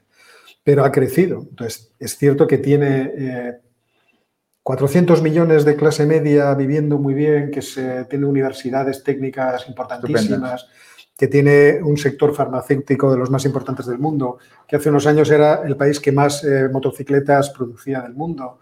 En fin, es un país que industrialmente es potente. Entonces, es verdad que está tomando músculo, y con Modi ha tomado también conciencia de lo que pueden llegar a conseguir en términos económicos, y hay que esperar mucho de la India para el futuro. Por otra parte, está la cuestión puramente ideológica. ¿Será el partido de Modi lo que va a unir toda la India hacia el futuro o regresarán hacia las formas, vamos a decir, socialdemócrata modernas que adoptaron eh, la Asamblea Nacional del Congreso justo después de la caída del muro de Berlín, de, la caída de la Unión Soviética. Pues eso habrá que verlo, porque es verdad que durante muchos años el socialismo fabiano fue lo que gobernó, en cierto modo, políticamente y económicamente el país. El planteamiento implícito de Gandhi. Y de Nehru, yo creo que Nehru es el más, más, protagonista, pero Nehru además es un, es un estudiante en Cambridge, es un estudiante que lo conoce a todo ese mundo, incluido a Keynes. Entonces, cuando llega a la India, ahí se produce una planificación, no sé si indicativa, esto es demasiado francés, pero una planificación socialista que regula todo, los precios, todo. Y cuando cae el muro de, Berlín y la Unión Soviética, se deciden por la liberalización, desregularización de cantidad de sectores productivos y de repente la India empieza a levantar cabeza de forma muy importante es verdad que también tiene una cultura universal y que además, como ellos siempre dicen, en nuestro panteón cabéis todos, muchachos. Sí, sí, bueno, sí se ponen, pero... Entonces... No parece, pero, hay mucha gente en ese panteón, ¿eh? Sí, sí, sí, no, para todos, todos caben. A mí me lo decía uno, Jesucristo también cabe, muchachos. Pues, mira, mira, Nada, metemos está, a todos. Está allá abajo al fondo a la derecha. el problema de los musulmanes es que no incorporan, digo, sí, vamos a, ir, a empezar a incorporar dioses monoteístas a ese follón que tenéis ahí montado. No, puede ser. No puede ser. La India es una incógnita realmente. A mí es que se me mata cuando empiezas a estudiar la India geografía. 50% del territorio es cultivable. Sí. Y dices, joder, es que es la pena. Por eso son tantos. Claro, no, evidentemente. es todos concentrados alrededor de. Que el aumento de la población ha sido. Claro, es que es, la India es el Ganges, en realidad, porque el resto son las montañas de los interiores, parte de la costa, pero, pero la India es el, es el Ganges, está ahí, me parece que son 450 millones de personas que viven en, la, en el Ganges. Entonces, claro, ¿dónde viven? Lo que decía, donde tienes, históricamente ha habido una cuenca muy grande de recursos, lo que pasa es que han tenido ese, ese crecimiento demográfico explosivo que ha hecho que la renta per cápita pues, no haya despegado pero es verdad que en los últimos años se ha prácticamente erradicado la pobreza que teníamos nosotros en mente de, la, severa. de la severa, de gente muriéndose de hambre. Es que yo cuando estuve en el, en el año 2000 todavía llegué a ver algún atisbo de aquello, pero en el año 2000 ya en las zonas, yo es verdad que estuve en las zonas menos desfavorecidas que Kerala y Madras y bueno, no es, no es la concentración o la aglomeración de personal que hay, que hay arriba, pero ya se veía otra cosa se veía otra cosa. Curiosamente, Sri Lanka estaba bastante más desarrollado y tenía menos niveles de pobreza que la, que la India, a pesar de la terrible guerra civil que han, que han tenido, en parte financiada por, por la India, con los, con los tamiles. Pero, pero sí, yo creo que es una incógnita y que veremos a ver cómo se, cómo se desarrolla. Yo creo que es una promesa clara de futuro. Cómo se desarrollará ya lo veremos, pero irán cogiendo fuerza económica seguro. Seguro. Y además es cierto que son una pieza importante dentro de ese esquema alternativo económico-político que se está montando eh, en el multipolarismo. Este, al menos en Asia. Al menos en Asia. Hombre, estar en Asia es como el mundo realmente, porque donde está todo, toda la gente está viviendo en Asia. claro, son tres bloques económicamente muy potentes desde el punto de vista, si lo comparas con el resto, que es el sudeste asiático, China y la India, y, digamos que de las relaciones que se establezcan ahí, que, que esperemos sean pacíficas, veremos a ver lo que sale. Mira, opciones sí que tiene, porque es, evidente con el que a las empresas europeas y estadounidenses no les importaría llevar producción a la India siempre con el matiz de que el nivel de recursos humanos de los trabajadores fuese suficiente, porque hay una gran diferencia entre los que eh, tienen educación y no tienen prácticamente nada. Allí a ese nivel China les gana bastante, pero no creo que tuviese ningún problema en llevar fábricas ahí, deslocalizar fibras, que es lo que los Y además hay una ventaja que no podemos obviar. La India es la mayor democracia del mundo. Sí. sigue siendo la mayor democracia del mundo. Quiero decir, sigue siendo una democracia. No podemos A pesar de todo. A pesar de todos los pesares. Es un, desde ese punto de vista, eh, siempre va a tener roces con sus vecinos autocráticos, seguro. Siempre.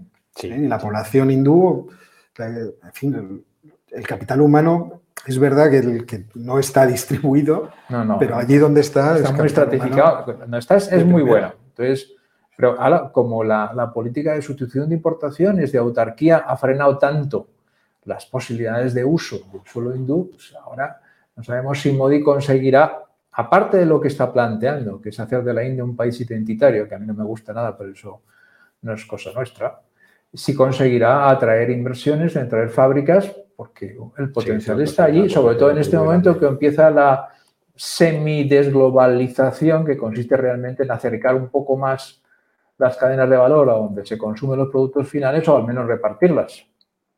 Opciones tiene.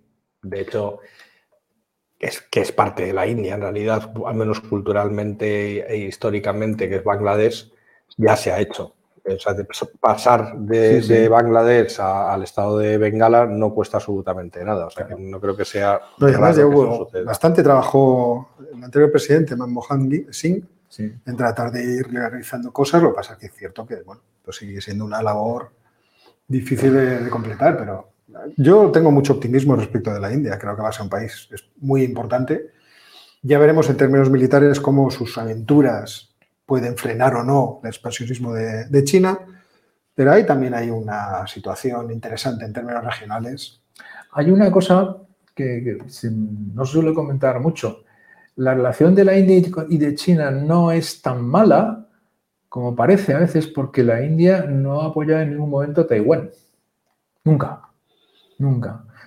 Para China que eso es más importante que otras cosas. No, y que no se ha metido en el AUKUS, es verdad que China juega muchas bazas. ¿eh? Digo, India juega muchas bazas y no sé. Sí, para China la India es un adversario por el tamaño, etcétera, etcétera, pero no es un enemigo declarado. Pero hay que ver también cuáles son los movimientos que hace la India, China de forma decidida dentro del Pacífico. Ah, eso sí, eso, En el momento que empiece a situar piezas, porque ahora ha situado las infraestructuras para poner las piezas. Cuando sitúen las piezas ya veremos.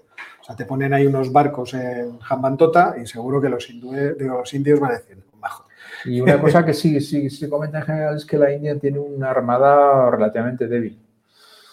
Tanto las tripulaciones como los barcos y demás no tienen demasiado nivel para lo que parece que pretenden. Siempre han tenido más ejército de tierra porque, claro, es la guerra contra Pakistán. La guerra con Pakistán, claro. Y, y a veces por lo mismo, pero el ejército, la marina no es del mismo nivel. Ya veremos si eso lo modifican a breve. Pero bueno, Opciones tienen Primero tienen que dar los pasos económicos necesarios. Sí, primero eso. Claro, introducir cada vez a más gente dentro de la actividad económica, porque además eso es una ventaja para cualquier país. Parece como si no hubiera entendido suficientemente. Cuanta más clase media tengas, más crecimiento, más fuerza, más, más músculo tienes a todos los Músculo financiero, militar y de todo tipo. Y además estamos en una situación internacional en que esto es un elemento diferencial. Es decir, cada país que vaya levantando la cabeza en términos económicos adquirirá fuerza militar y, por lo tanto, se convertirá en una zona de influencia o en un influyente en su zona, mejor dicho, que habrá que tener en cuenta. Esto lo estamos viendo con Turquía, lo vamos a ver, ya veremos con Irán, pero si, evolucionara ese país a otra cosa más moderna, pues podrían tener un papel. Lo de la evolución lo veo muy claro, pero veremos estos países emergiendo lentamente. Veremos en el sudeste asiático si Tailandia es un candidato también a este tipo de desarrollo económico. Indonesia acaba de vetar eh, las relaciones sexuales extramaritales. O sea que el, el, islamismo, como se llamaba? Moderado, moderno. Sí, moderno. Pues vamos a ver hasta dónde. Porque estas cosas están cambiando. Y lo de Malasia que vimos el otro día. En fin, esta es la cosa de lo Bueno, más interesante. con mucho movimiento. Eh, ¿Vas tú o voy yo? Lo siguiente. Como quieras. Yo no lo tengo bien preparado, así que ya me disculpo de antemano. Esta mañana alguien preguntaba en las redes acerca de la iniciativa MBridge y hoy lo ha vuelto a hacer por aquí en comentarios, lo he visto, y dije, ah, pues mira, pues podría ser una cosa divertida para hablar de eso. Eh, ¿Qué es MBridge? MBridge es un acuerdo de transacciones eh, transfronterizas con monedas digitales de bancos centrales que se ha realizado entre cuatro países, pero que tiene una institución internacional de supervisora, colaboradora, que además es una institución especialmente importante. ¿Qué países tenemos ahí? Bueno, países, perdón, porque cuatro, cuatro actores nacionales. Tenemos a China, que ya solo con que esté China ya empezamos Ya a prestar acabado. atención. Tenemos a Hong Kong, a la Autoridad Monetaria de Hong Kong. Tenemos a Tailandia, el Banco Central de Tailandia, y a Emiratos Árabes Unidos. Y la institución que sobrevuela sobre esa iniciativa es el Banco de eh, Compensación Internacional, Bank of International Settlements, que es el banco de los bancos centrales. Entonces, todos ellos han puesto en marcha un experimento para ver cómo las monedas digitales eh, de los bancos centrales pueden ser utilizadas para las transacciones transfronterizas de forma que sean más eficientes, sean más baratas y también eh, permitan intercambios directos de monedas con. Ya sé que esto es muy técnico, pero voy a tratar de explicarlo un poco. Eh, Sabéis que, vamos a ver si lo puedo explicar aquí, sabéis que nosotros en la realidad eh, económica tenemos distintos medios de pago. Por una parte tenemos los billetes y monedas y luego todo lo demás suelen ser activos financieros, que son en realidad sustitutivos del dinero, de los billetes y monedas, que son aquello con lo que nosotros podemos saldar deudas en última instancia. Aquello que nos sirve para pagar y que alguien diga, vale, esta deuda ha sido saldada, en última instancia es el dinero, porque tiene curso forzoso y es dinero legal. Es decir, el poder coercitivo del Estado impone su aceptación. Luego tendríamos cheques, tendríamos eh, tarjetas de crédito. Cheques y tarjetas de crédito harían referencia a depósitos que hacemos en los bancos comerciales y sobre todo al reconocimiento de esos depósitos que nos dan los bancos comerciales a través de activos financieros. O un papelito que dice este señor tiene dinero o una tarjeta de crédito que dice este señor tiene dinero. Luego tenemos sistemas de pago móviles. ¿eh? Por ejemplo, vamos a convertir en una, en una tarjeta de crédito a nuestro teléfono eh, móvil.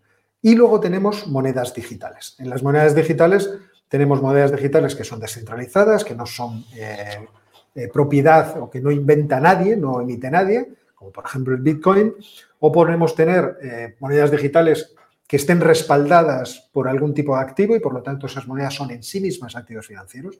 Fijaos que aquí hay una diferenciación. El Bitcoin es una cosa que la gente quiere intercambiar o no, que la gente confía en que adquirirá cosa, valor en el futuro una no. cosa.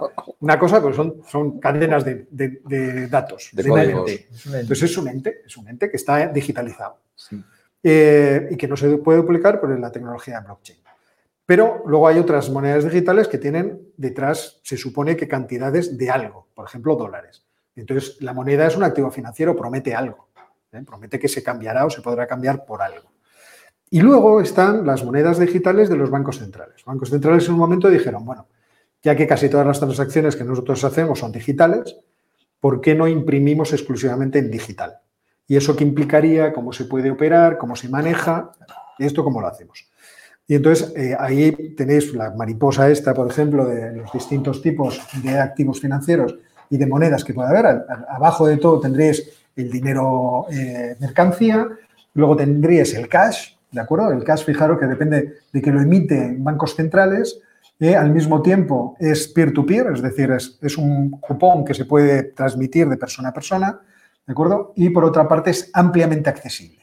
El bien eh, dinero, bueno, el bien mercancía se puede transmitir de persona a persona, no lo emite nadie y es ampliamente accesible.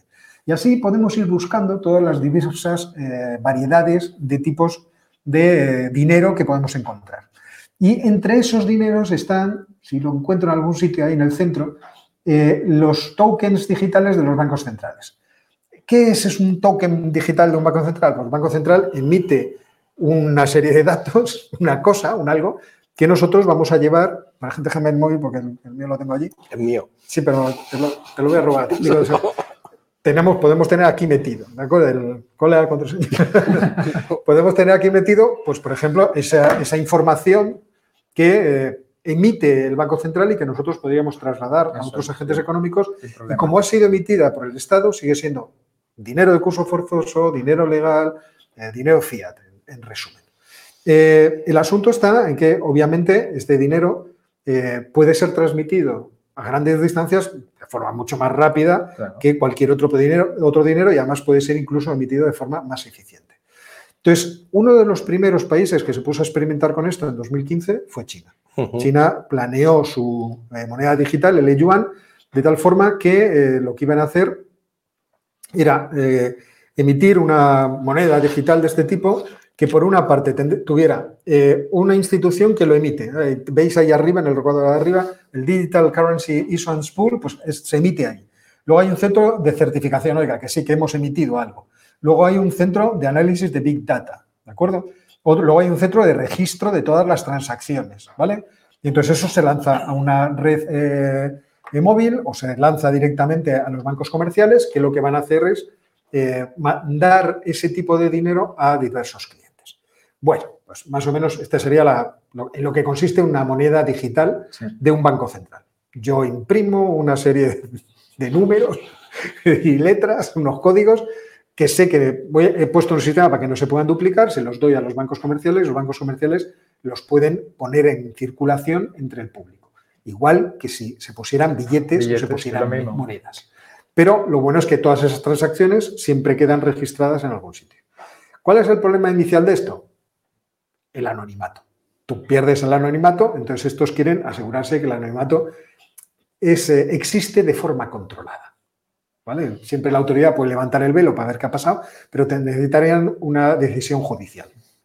Que en China no sé si son muy difíciles o poco difíciles de conseguir. No, yo creo que será fácil. Y dentro de ese, de ese contexto, pues existen muchos países que están probando ese asunto.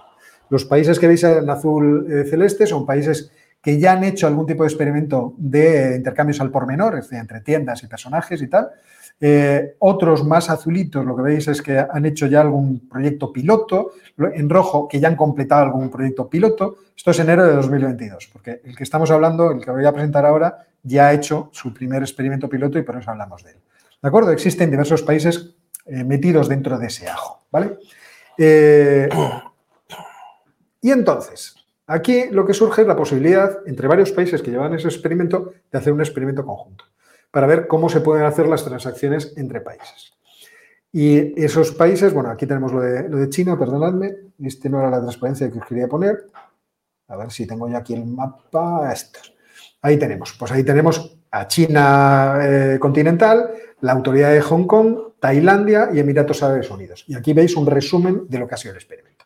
Cuánto dinero se ha transmitido de país a país, eh, desde China a los otros países, desde Emiratos a los otros países. Veis que es aquí las operaciones que se han realizado entre los diversos países unos respecto de otros.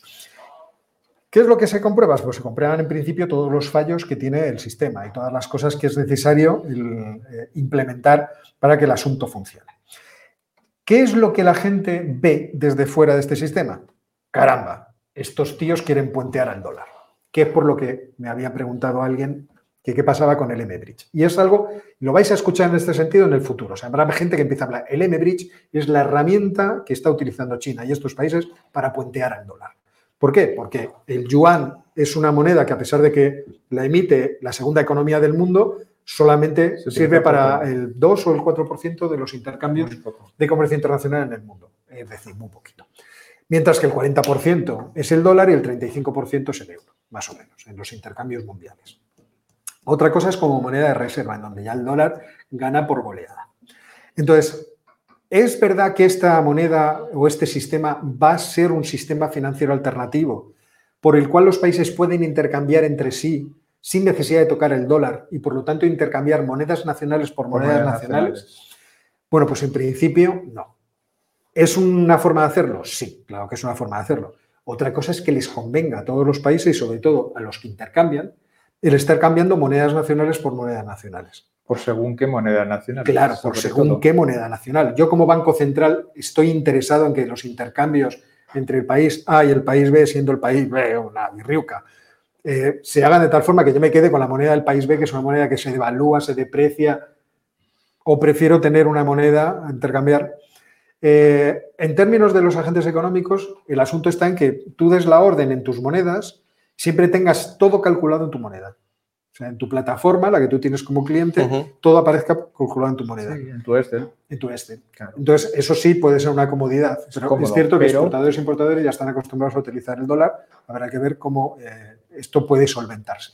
Pero lo que vais a escuchar es, bueno, esta es la forma, esto es... eh, Lo malo es que esto todavía le queda la hueva. O sea, el, el- el asunto, os voy a enseñar el- lo que es- ha sido el, el roadmap de- del rollo este.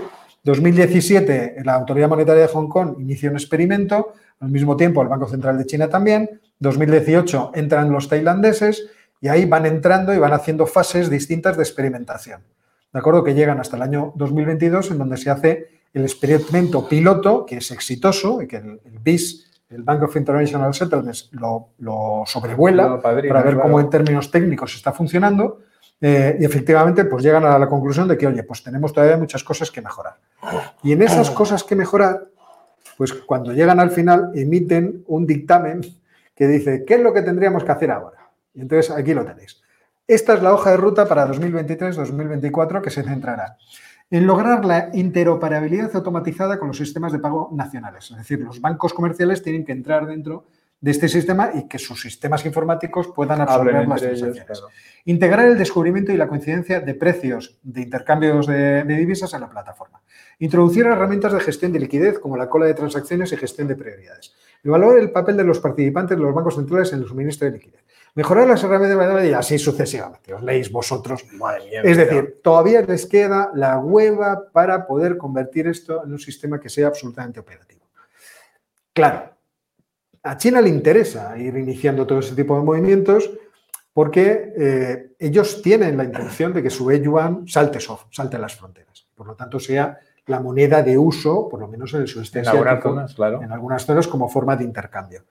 También hemos visto que han tenido relativo éxito los intercambios de productos entre Rusia y China, rublos, yuanes, y entre Rusia y la India, rupias, tipos de cambio acordados. eh, rublos, con tipos de cambio acordados. Pero el rublo sigue siendo una moneda que no quiere nadie en términos internacionales porque está muy malita. El otro día os explicaba, ya no me acuerdo dónde, casi en el semanario del lunes, cómo se ha reducido enormemente eh, la transacción de rublos por dólares en el mundo y lo que ha crecido es la transacción de rublos por euros, porque con el euro es con lo que se compran los productos de hidrocarburos. de- Después habrá que ver ahora, a partir de ahora, con el veto al, petróleo, que entró en, en acción el día 5 de diciembre, y el techo este a- al precio del petróleo, y por otra parte los techos que se van a hacer a- con el gas, ¿a dónde iremos con todo esto? Entonces, bueno, pues esta es la, la batallita. Traía más, más transparencia, pero yo creo que con esto más o menos lo he explicado. Y decías que no te lo tenías preparado. No, no me lo he preparado. Esto me lo he preparado. Pues menos mal. Aunque dé un poco de vergüenza, me lo he preparado en la tele.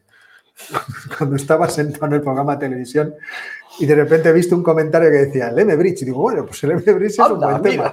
Podemos comentarlo así un poquillo. Entonces, habrá que. Ahora, ¿qué es el sueño húmedo? Claro, es el sueño húmedo. Yo hago transacciones mucho más rápidas, mucho más eficientes, mucho más baratas. De monedas entre monedas, no necesito el dólar, me cisco el sistema financiero de los Estados Unidos, sistema financiero internacional de los Estados Unidos, y aquí paz y después. Pero para esto les queda. Pero todavía les queda media- una- media una- hora. unas décadas. Les ¿eh? queda media hora, Si es que acaba funcionando bien, porque para empezar, o sea, esto por los países que no son cuatro países, son tres, o bueno, dos y medio, o ni eso. Sí, bueno. O sea, porque Hong Kong es China.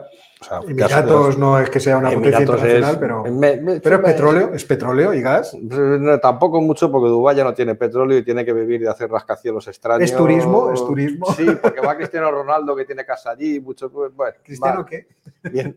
Ese, ese que jugaba en el Madrid que Hace muchos años. hace muchos años. Jugaba con Di Ah, ¿no? ah, Con Di sí. Stéfano. Ah, ah, me parecía que seguía jugando. Y Tailandia, que le han pillado ahí por medio los tiros, han dicho, tú te apuntas que ya lo tienes y ya está. Pero esto, en fin, yo creo que sería buena idea que Xi Jinping preguntara a los arquitectos de Target, que es el sistema europeo de transferencias fronterizas, a ver cómo funciona, cómo le está funcionando y los desequilibrios internos que tenemos en ese sistema utilizando la misma moneda. Con lo cual, como dices tú, va a competir el Li Yuan con el I-Dinar de Emiratos Árabes, que Emiratos ahora mismo, hablo de memoria, pero si junto toda la población, yo creo que entra toda, toda en el barrio Salamanca de Madrid. Eso tirando por lo alto. Si quitas a los inmigrantes, ¿no?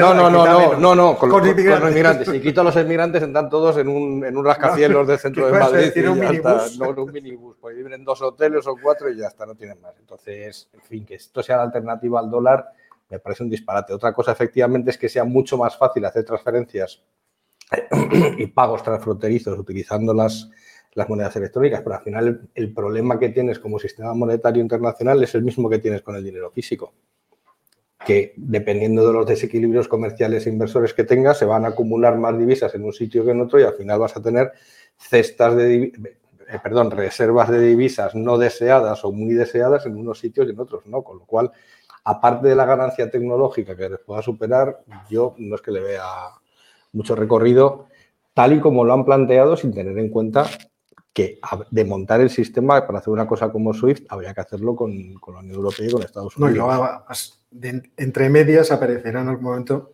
ya está en estudio, el e-dólar. Claro. Que y se acabó. La misma ventaja y, se, acabó. y, se acabó. Y se acabó el cuento. Y se acabó. O sea, me lo haces más eficiente, lo puedo transmitir mejor. De todas maneras, esto, mm, entenderlo como yo creo que es, que es un experimento, sobre todo el gobierno chino, que hace muchos experimentos en muchos campos, lo que pasa es que luego no nos enteramos de, muchas cosas, de muchas cosas, con perspectiva de medio y largo plazo. Aparte de que evidentemente le encantaría sustituir al dólar en, todo lo que pudiese, eso es evidente, por otro lado, hacen experimentos para ver cómo pueden desarrollar estrategias alternativas en cada campo, eh, analizando los problemas concretos que surgen, que es lo que está monitorizando el BIS. ¿Por qué está el BIS ahí? Porque dice, bueno, el BIS está diciendo, vamos a hacer aquí una prueba piloto. Esto nos van a permitir hacer una prueba piloto de cosas que nosotros también tenemos en la cabeza que pueden ser útiles parcialmente, independientemente de que a unos países les sean más útiles que a otros y que unos quieran eh, dominar con eso a otros países. Eso, eso es distinto. Pero todos estos detalles que dabas tú, Oscar, acerca de las tareas work ahead que dicen los ingleses, que parece la lista de los Reyes Magos de 2035 por la cantidad de cosas que tienen que hacer, pero todo eso son eh, pequeños pasos que si se estudian y se analizan bien, pueden acabar constituyendo unos procedimientos, unos protocolos que se puedan exportar. Siento, siento interrumpiros, pero tenemos breaking.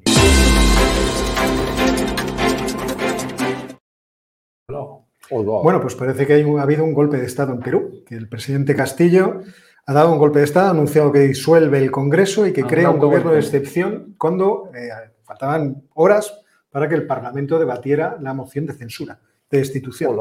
Con lo cual, eh, la moción que se basaba en, la incapacidad moral permanente que había eh, presentado un diputado de la oposición, Eduard Málaga, pues acaba de forma abrupta con un golpe de Estado directo, un autogolpe de Estado del presidente de Castilla y Perú, que no es una extrañeza en Perú porque ya hubo otro autogolpe de Estado en el pasado protagonizado por Fujimori.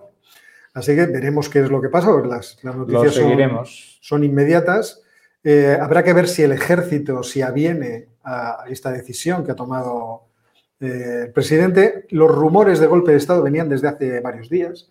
O sea, la idea de que se podía cerrar el Congreso eh, era cuestiones que habíamos leído en la prensa de Perú desde, hace, desde el día 4 hasta ahora y ahora pues, se verifica efectivamente que el presidente Castillo y su sombrero cierran el Congreso, como dice Jorge Turmo, ya lo digo así, lo cito así.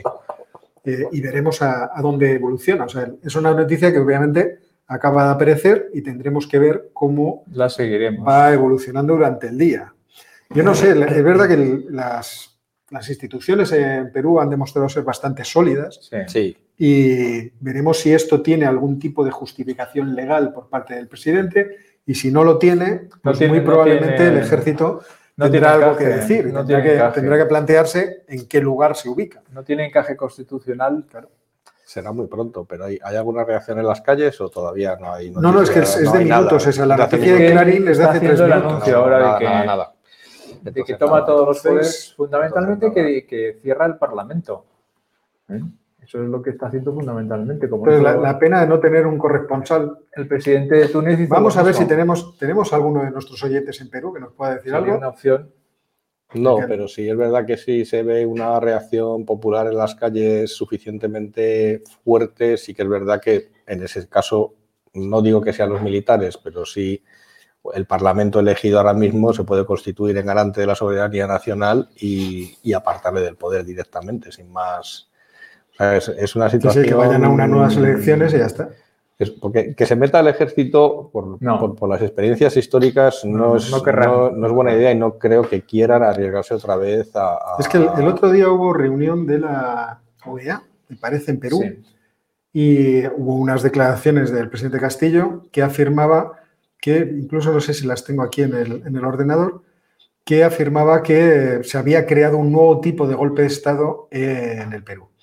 Que ese golpe de Estado era el golpe de Estado a través de las mociones de, de destitución Y por parte de la oposición. claro, las vacancias. Sí, sí. Claro. Y él hablaba de eso directamente, de, de moción, vamos, de, de golpe de Estado. Pues fíjate, de una posibilidad de destitución legal a un autogolpe por parte del presidente. Bueno, pues efectivamente veremos cómo Eso evoluciona. pues. Funcionará mal porque. Es la primera vez que damos una noticia en directo. Sí. Ya, ya nos parecemos a, a la televisión ordinaria. Bueno, nos lo ha dado Esto Pedro, no puede Pedro ser. Castilla. Sí. Esto no puede ser. Tenía que haberlo demorado. hasta- Claro, y, y que hubiéramos tenido problemas con la transmisión y alguna cosa de eso, entonces ya sería más auténtico.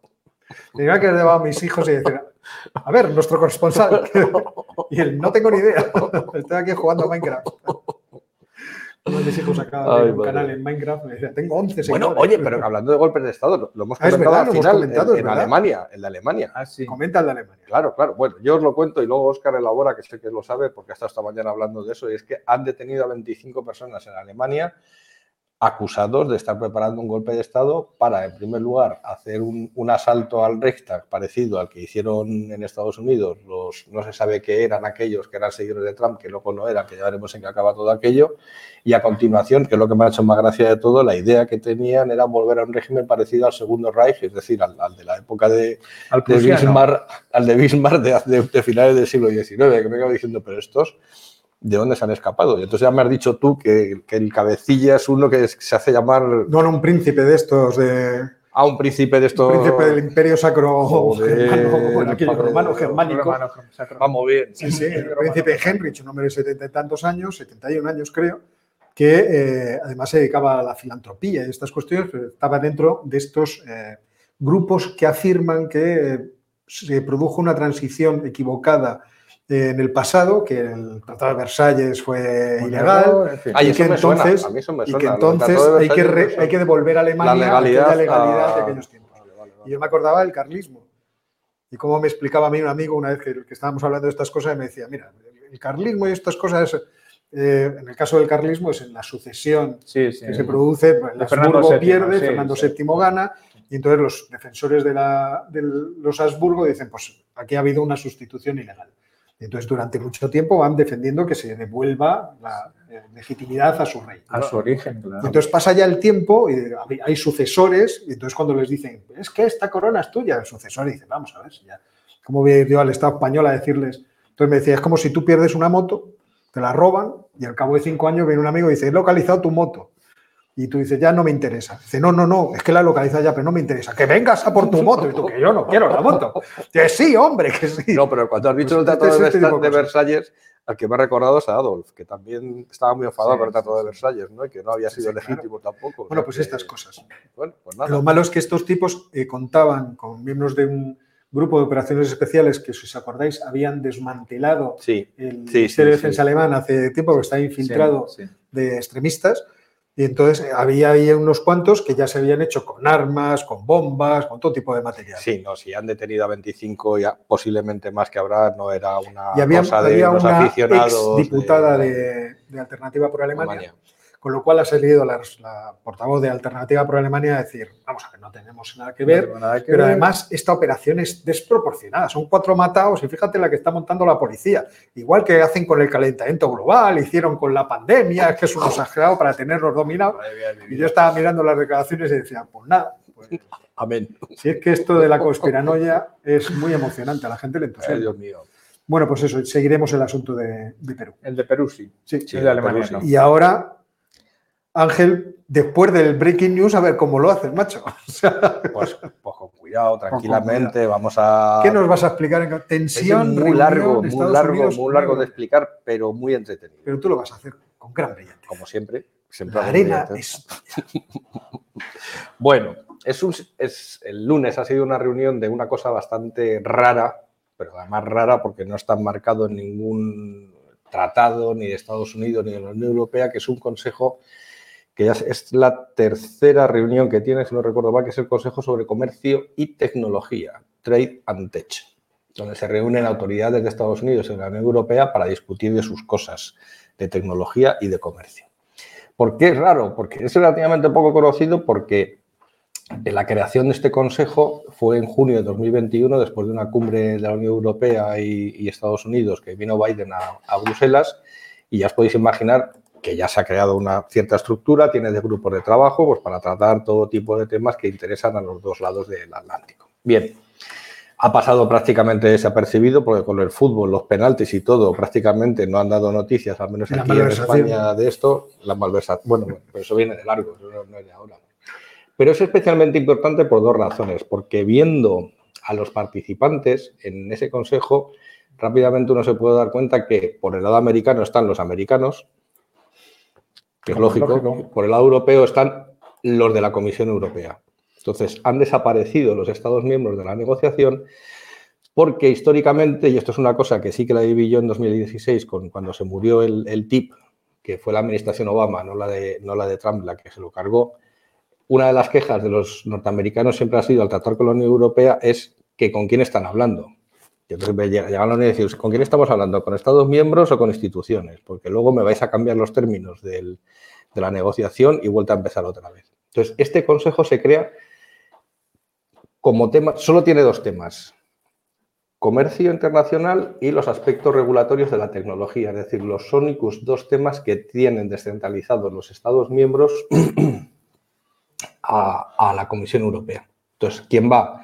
Pues va por el lado, en, en el cuadrilátero del RIN, está por el lado europeo, está, está el peso pesado, pero peso pesado, pero muy pesado de la Comisión Europea, que es Valdis Dombrovskis, que es relativamente poco conocido incluso en Europa, pero que es todo un personaje, porque fue primer ministro de, de Letonia, es graduado en física y en matemáticas, luego creo que se, o hizo un máster o se doctoró en economía y ahora mismo es el responsable último de la economía de la Unión Europea. un chihuahua de báltico. Toda la Unión Europea. No, no, pero este es, este es báltico. poco chihuahua. Es poco chihuahua. Muy poco chihuahua. No, un no, caniche báltico. No, no, no, no, no, no. Yo lo calificaría como San Bernardo. Fíjate lo que te digo. Ladra poco, pero cuando arrea, arrea. Entonces, cuidado con este porque va a tener muchísima trayectoria. Y ahora mismo es el vicepresidente de la Comisión Europea y es el responsable de todas las áreas, absolutamente de todas las áreas que podéis imaginar de política económica dentro de la Unión. Es el que supervisa la política fiscal, el semestre europeo, la profundización del euro, quién entra y quién no entra en el euro y en la Unión Europea. Y curiosamente, desde el principio, en su segundo mandato, porque lleva el cargo desde 2014, se ha quedado con la cartera de trade, que es una de las dos grandes, que es esta ¿Quién? de Tre- Dombrovskis. Dombrovskis. Dombrovskis es el que se ha quedado con la cartera de trade, que es, tiene delegadas las competencias y es la única institución que puede negociar acuerdos comerciales con el resto del mundo, representando a todos los países de la Unión. Ese, ese es, este es uno de los que van a la reunión. La otra es Marguerite Vestager, seguro que muchos la conoceréis porque ha sido la comisaria, también lleva unos cuantos años en el cargo, de 2014, y ha sido la que ha conseguido esas multas multimillonarias a las grandes tecnológicas americanas por abuso de poder, dominio de posición, etcétera, etcétera, etcétera, que después se ha ido revirtiendo un poco porque es verdad que los tribunales no le están dando la razón. Pero es, de nuevo, la que tiene las competencias delegadas de todos los Estados miembros en materia de eh, regulación de la competencia dentro de la Unión Europea. Entonces, estos dos son los que van por el lado europeo. Por el lado norteamericano va Gina Raimondo, que es la secretaria de, de, Comercio, pero en Estados Unidos Commerce, ese departamento hay que entenderle como el Ministerio de Economía para el resto del mundo. No, de Gina, además, eh, en el noticiario la tenemos mucho cariño. ¿Así? Porque siempre la, la, pinto como una mujer fatal. Es una femme fatal. No sé, por la foto que le ha puesto no se le hace justicia la pobre, pero bueno, yo lo he intentado. ¿eh? yo lo he intentado. Y luego la segunda que va, que es un cargo raro, que en la, administración de Trump lo tenía Lighthizer, que fue el que negociaba tan, tan duramente con los chinos, es eh, Catherine Tay. Catherine Tay es eh, ciudadana norteamericana, pero sus padres son chinos de China continental. Tiene una, una historia curiosa porque emigraron a Taiwán después de la, guerra civil, de Taiwán eh, se fueron a Estados Unidos y ella ya nació en Estados Unidos, ha hecho una carrera académica muy brillante y es, digamos, la encargada, y además responde directamente ante Biden, de hacer las negociaciones de los, de los acuerdos comerciales. Así que ahí tenemos a los cuatro púgiles repartidos en el, en el cuadrilátero y el que yo creo que estaba ahí, que yo creo que estaba por estar, es Anthony Blinken, el el, consejero. del Departamento de, Estado, que yo creo que en realidad estaba ahí para deciros, chicos, no os peguéis mucho, porque este es el de Asuntos Exteriores, el diplomático, y tiene que mantener la paz en los, dos lados. Bueno, ¿qué se ventilaba en esa reunión? Pues se ventilaba lo que pocos saben o pocos han declarado saber en los medios eh, occidentales, pero que algunos ya han dejado de intuir, se ventilaba la nueva arquitectura del sistema comercial mundial, porque lo que se estaba ventilando ahí es la nueva relación que va a tener Europa y Estados Unidos. El asunto menor, y es el que más se ha visto, es el llevado y traído tema de los subsidios que se va a dar no a los productos fabricados en América por empresas americanas, sino a los productos fabricados en América por empresas de todo el mundo. Con lo cual, esos subsidios que tanto protesta la Unión Europea que no van a recibir las empresas europeas, sí las van a recibir porque las fábricas de Mercedes que produzcan coches eléctricos en Alabama se van a beneficiar de los subsidios de esto. Es decir, el criterio de esa, de ley es un criterio eh, territorial, no es un criterio de nacionalidad. Lo que se quejan los europeos es que si no me compras coches eléctricos fabricados en, Europa, lo que va a pasar es que los fabricantes europeos lo que van a hacer es sacar las fábricas de Europa, llevárselas a Estados Unidos, venderlos allí y aquí los que se vendan en Europa, pero lo que no va a haber es comercio internacional. Bueno, los europeos han ido contentos, han dicho, bueno, no hemos sacado nada, pero parece que sí que van a empezar a, que van a relajar un poquito las poquitas cosas que puedan tener. En lo que no ha habido acuerdo, ni muchísimo menos, y probablemente no lo vaya a ver, y lo que sí que vamos a empezar a ver son eh, grandes, ya lo hemos empezado a ver el fin de semana, grandes cambios en la posición europea, es la postura de la Unión Europea respecto a China.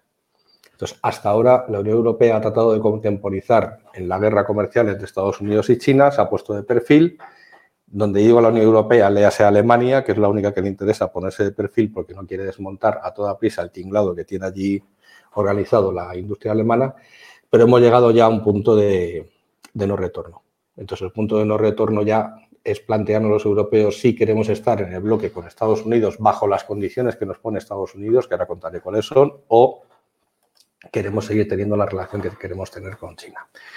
El domingo ya hubo un atisbo de ese cambio que, se anuncia, porque hasta ahora la Unión Europea ha sido el gran adalid de la globalización, del libre comercio, del cambio de las reglas y no sé qué. Es más, en 2017, si tiráis de meroteca y hablando yo con muchísima gente allí en, Bruselas, la posición de la Comisión Europea era con Estados Unidos no hablamos porque Trump está loco y vamos a hablar con China, que China es el, el soporte fiable del libre comercio a nivel mundial.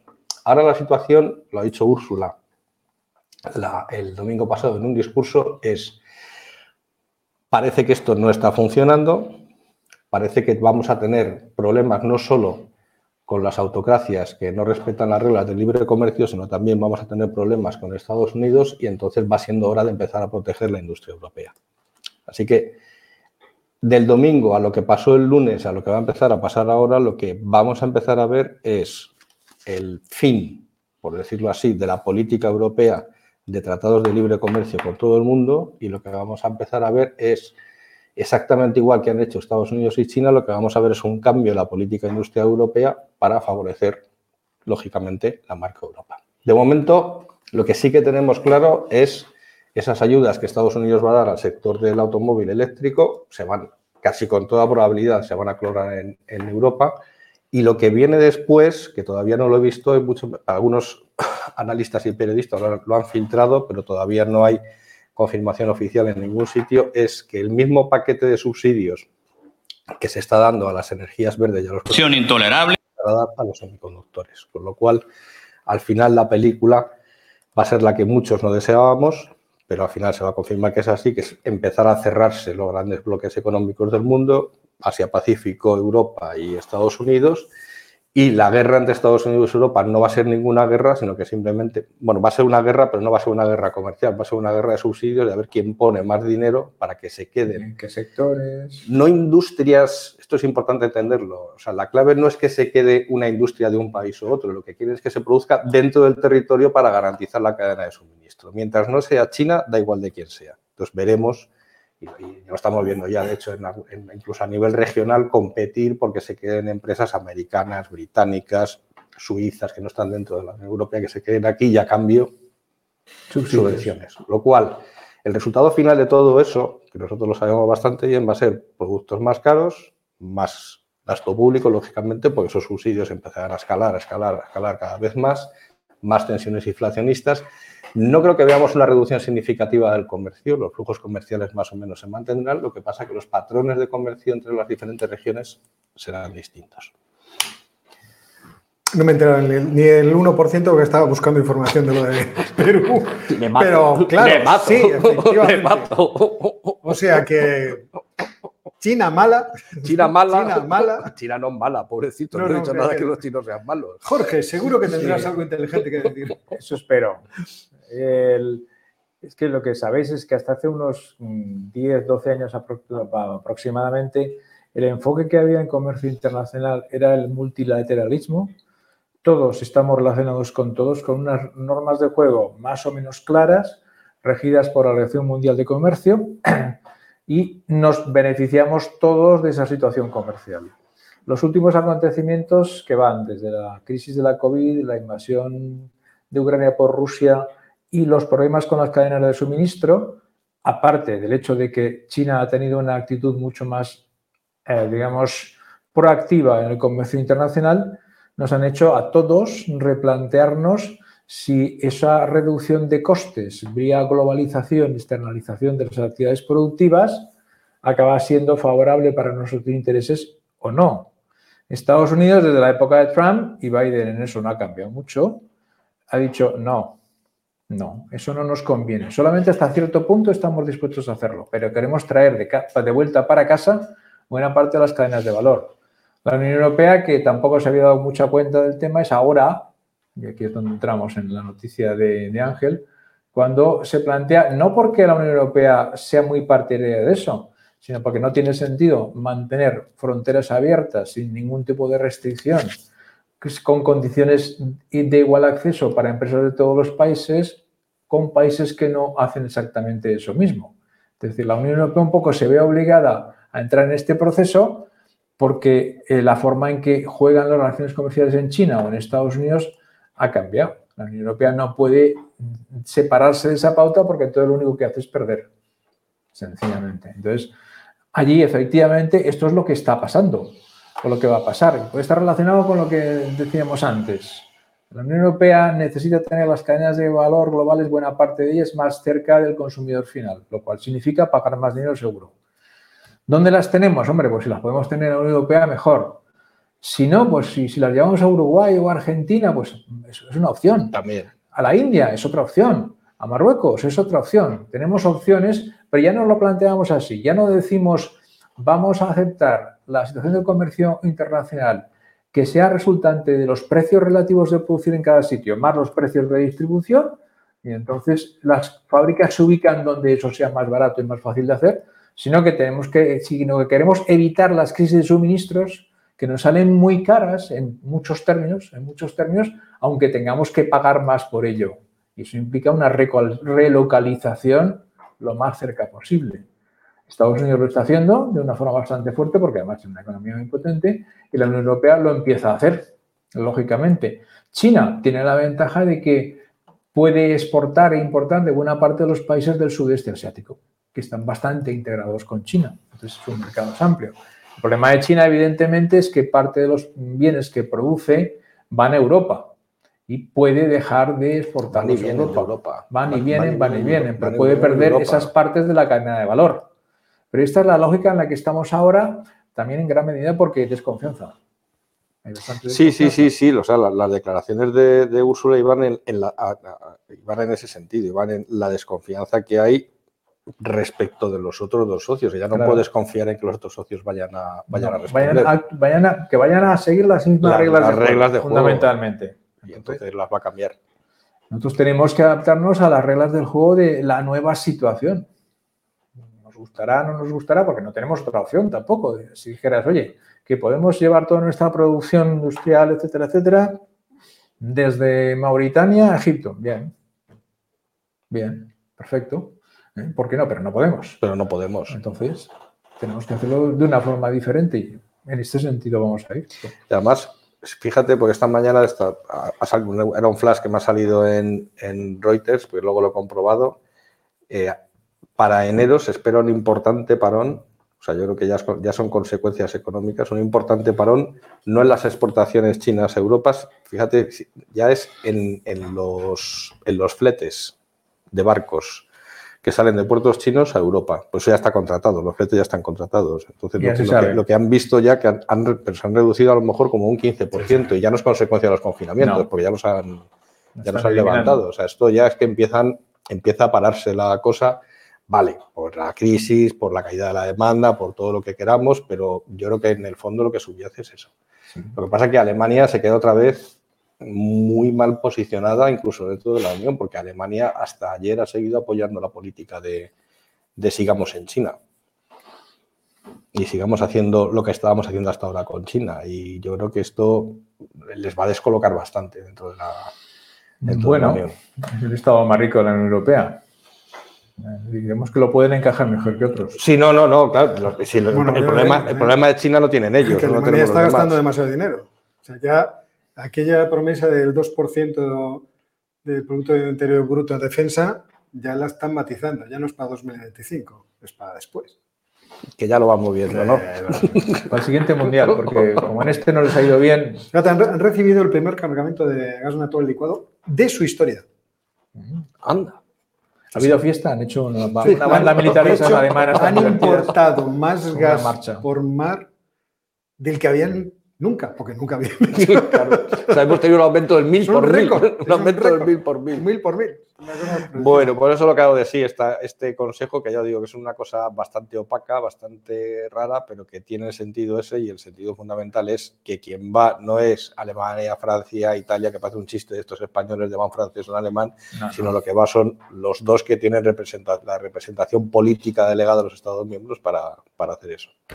Pero vamos, a Valdis Domborski seguir en la pista porque. Bueno, pues vamos a ver a. Cuidado con él. Vamos a ver a nuestro amigo Pedro Castillo. No sé si tengo sonido. No puede continuar. Por lo que, en atención al reclamo ciudadano a lo largo y ancho del país, tomamos la decisión de establecer un gobierno de excepción orientado a restablecer el Estado de Derecho y la democracia, a cuyo efecto se dictan las siguientes medidas. Disolver temporalmente el Congreso de la República e instaurar un gobierno de emergencia excepcional convocar en el más breve plazo a elecciones para un nuevo Congreso con facultades constituyentes para elaborar una nueva... Y les han puesto todo tipo de zancadillas. Recordemos que Pedro Castillo no tiene partido. Se presentó con Vladimir Cerrón porque fueron los únicos dispuestos, más bien al revés, le fueron a buscar como candidato para ver si llevaba sus ideas al Parlamento de la presidencia peruana, pero él no tiene partido. De hecho, ha conseguido eh, a base de, supongo que a base de, vamos a no entrar en detalles, ha conseguido el apoyo de un, grupo de 10 diputados de distintas pertenencias, de distintos bloques que parece que votan con él todo lo que propone, pero claro, 10 entre 130 y 150 son muy pocos. Eh, esto tiene mala pinta para Pedro Castillo. Sí. No creo yo que tenga apoyos entre, entre las bancadas, entre los grupos del Parlamento, porque además se han enemistado con varios de ellos. Ni siquiera con el ejército. O sea, no, no, si, el Parlamento no le apoya al ejército, se quedarán los cuarteles. Sí, vamos, Clarísimo. Y la policía, que es la más importante en un estado de excepción, vamos a ver, pero yo no creo que tampoco que, que salgan mucho, ¿eh? Para nada. Sí, sí, sí. Me parece a mí que esto de, de la vacancia no va a obtener mucho apoyo Perú libre, ya no la apoyas. O sea, o sea que no duerme en el Palacio Presidencial mañana, ¿no? Si no fuera su señora, hoy, no dormía hoy. No dormía hoy. Por lo menos al sofá le manda ¿Pero qué has hecho? ¿Qué has hecho? Hoy duermes en el sofá. Me endrugo. Pero bueno. Mal plan. Mal plan. Bueno, pues eh, teniendo en cuenta que es un golpe de Estado, lo seguiremos. Podemos, meter a nuestro sátrapa favorito. ¿Cuál? No, no hay sátrapa hoy. Bueno, tenemos un personaje. Esto es un... yo solo tengo una carátula, así que pues venga, sátrapa favorito.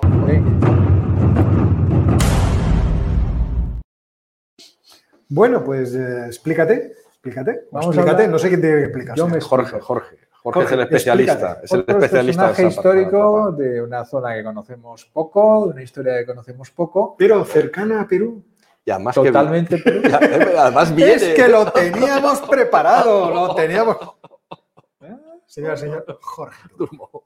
Vamos a hablar de Pachacútec o Pachacutiquinca no sé cómo se pronuncia, pero debe andar por aquí. Que no era presidente de Perú, pero casi.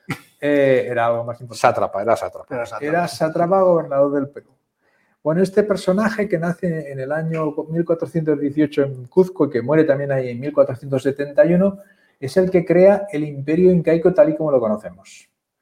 Eh, él y su familia eran los gobernadores o quizá el término más correcto para denominarlos era cacique caciques de una zona relativamente pequeña, de un territorio en torno a Cuzco, que era la capital donde ellos vivían. Bueno, pues eh, él fue el noveno de, esta, de la dinastía inca y fue el que consiguió convertir ese pequeño cacicazo de Cusco en lo que es el imperio incaico que luego se encontró Fernando, perdón, Pizarro, Francisco, Pizarro. fijaos porque es significativo. Eh, vamos a ver, Pachacútec muere en 1471, 50 años después está ahí Pizarro. O sea que es que... ha habido vacío poder. Estamos muy cerca. ¿Qué tenemos que hacer? Estamos muy cerca. ¿eh? Bueno, con lo que se encuentra Pizarro y los españoles es este imperio, creado fundamentalmente por este personaje, de lo cual vamos a hablar un poco, no mucho, porque es una cosa muy compleja y con... tampoco lo conocemos demasiado. ¿eh? Eh, ¿Tiene rasgos de sátrapa? Pues sí, como todo conquistador, ya os daré algunos detallitos. Pero, no mucho pronto para la Sorbona. ¿Eh? No, sí, la Sorbona, la Sorbona podía haber estudiado, por la, por la, edad, por el año, sí. Hombre, sí, pero, no, se iba a ir tan lejos. Hacía falta un barco. Es que no había Erasmus. Por eso no es un sátrapa. No había, Erasmus entonces, efectivamente. Bueno, esto me nace en Cuzco, hijo de, de Viracocha, que era el gobernante, el cacique de la zona en ese momento, que ya gobernaba una zona en torno a Cuzco, porque entonces toda la zona, luego nosotros pensamos siempre en el imperio incaico como algo que viene de la antigüedad y no es verdad, es una cosa pues relativamente moderna, estamos hablando del siglo XV, prácticamente nada. Y ese imperio se crea por conquistas de otros cacicazos que hay alrededor de Cuzco y hacia el norte, hacia el sur, hacia el este, hacia el oeste. Esa es la forma de verlo. Si me puedes buscar eh, una imagen de, de Pachacútec. Bueno, Pachacútec ya la quería que querías el mapa. Ah, Pachacútec ya le he sacado y mira, te he buscado una estatua. Uno que te guste. hay una estatua de este, de Pachacútec, que como es lógico, no sabemos si es así, porque hay. Lo que hay, inicialmente lo que hay. Son... Me parece que está sirviendo al tenis. ¿eh? ¡Hala! Madre mía, ya, verás, ya verás la que se va. No podemos tener un sátrapa. Un sátrapa que, saque tenis no, puede ser. No puede me modero, me modero. No, puede ser. ¿eh? Hay que ponerse más serio. Bueno, este personaje es hijo de Viracocha, que era el, gobernador de Cuzco, que en un momento cuando Pachacuic tenía 15, 16 años aproximadamente, eh, Cuzco es atacada por una tribu enemiga, un grupo enemigo, los chancas que querían conquistar esa, esa zona en lugar del revés y entonces el Inca Viracocha se escapa. Se va de Cuzco, que tiene miedo, quiere llegar a un acuerdo con los chancas y, se lleva a otro de sus hijos, a Urco, que es el que en principio se consideraba el heredero, y entonces deja a Cuzco abandonada y entonces los, los, guerreros generales se vuelven a Pachacute para que los lidere como general de, en el enfrentamiento contra los chancas y lo hace bien. Se convierte en un, es un buen estratega y un buen organizador, sobre todo muy buen organizador y luego lo, lo demostró organizando el imperio, fundamentalmente. Derrota a los chancas y una vez que derrota a los chancas y tiene un ejército bastante bien entrenado, bastante organizado, que dice, pues vamos a seguir atacando. ya que estamos. ya que estamos. Entonces, Seguimos con Polonia. su padre, que ve que, que le había, había conseguido derrotar a los chancas y además que tenía el apoyo de la población y del ejército, lo nombra sucesor, sin morirse. El padre Viracocha se retira a un pueblecillo cerca de Cuzco y desde el año 38, cuando este señor tiene 20 años, es el Inca, que es el nombre que se le da y está relacionado con el dios Sol, todas esas cosas que son bastante complicaditos. ¿Qué hace Pachacuti? Ya me perdonáis que lea los nombres porque si no, no hay manera. Primero ataca a la tribu de los Ayamarcas, que eran aliados de los Chancas, y incorpora los territorios. Eso es lo que va haciendo.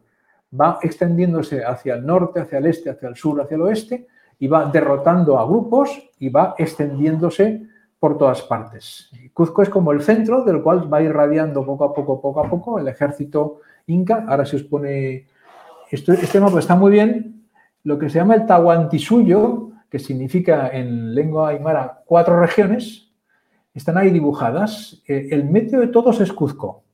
Y hay cuatro regiones que me resulta casi imposible pronunciar. Chichaisuyo, Antisuyo, Contisuyo y Collasuyo que son las zonas que fueron conquistando Ecuador, Perú y Chile. Pachacútec y parte de Bolivia. Y parte de Bolivia. Pachacútec y sus generales de forma progresiva, progresiva, progresiva. De hecho, después de las primeras conquistas, como tenía que organizar el, imperio, lo que hace es mandar como general a su hermano, el general Capac Yupanqui.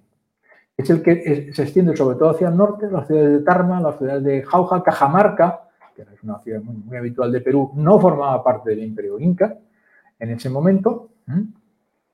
Lo que pasa es que ya aquí es donde viene la parte un poco sátrapa, porque, bien, su hermano tiene mucho éxito en, las conquistas y empieza a, digamos, a pregonar que es tan bueno como su hermano, que merece el título de Inca, etcétera, etcétera, y Pachacuti inmediatamente lo manda a matar y lo mata su hermano. ¿eh? Claro que, no es Bueno, pero ¿Eh? bueno. Las, cosas de familia se arreglan así, o con desorden o... A ver. Entonces, y luego, entonces, a partir de ahí se basa en sus generales y eh, en varios de sus hijos. El más importante es Tupac Yupanqui, que también era un buen soldado desde los 20 años lo manda a conquistar. Por ejemplo, este es el que añadió el imperio toda la zona de lo que ahora es Ecuador, lo que era Esquito, lo que es Guayaquil fue conquistando, conquistaban pequeñas zonas, pequeñas tribus y las incorporaban al imperio. Pequeñas tribus y las incorporaban al imperio.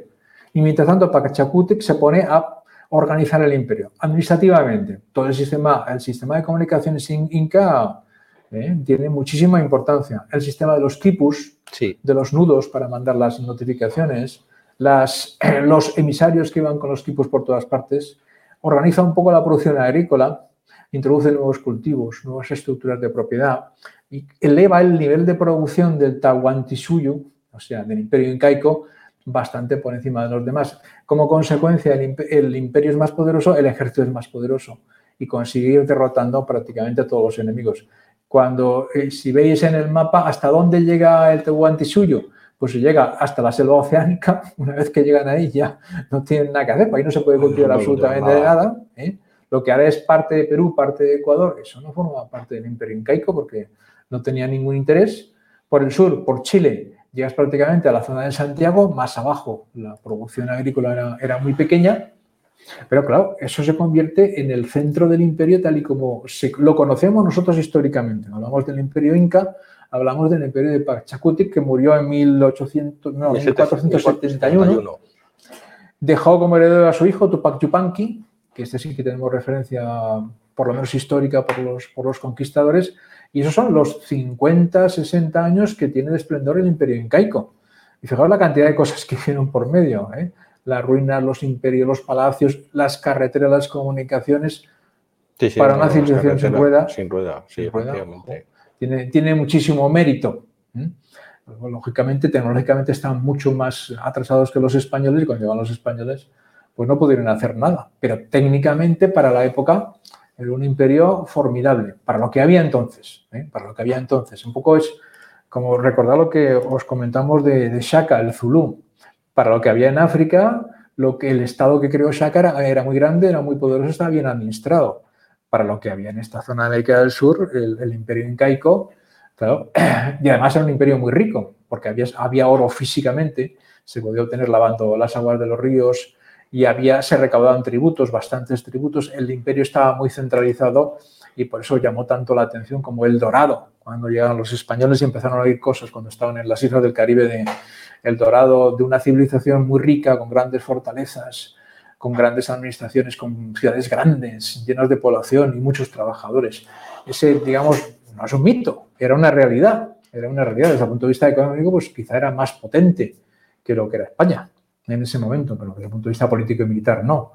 Estos son los incas. Tahuantinsuyo nace en este momento, pero dura, es que dura 60 años, no más, lo cual es, muy mm. significativo.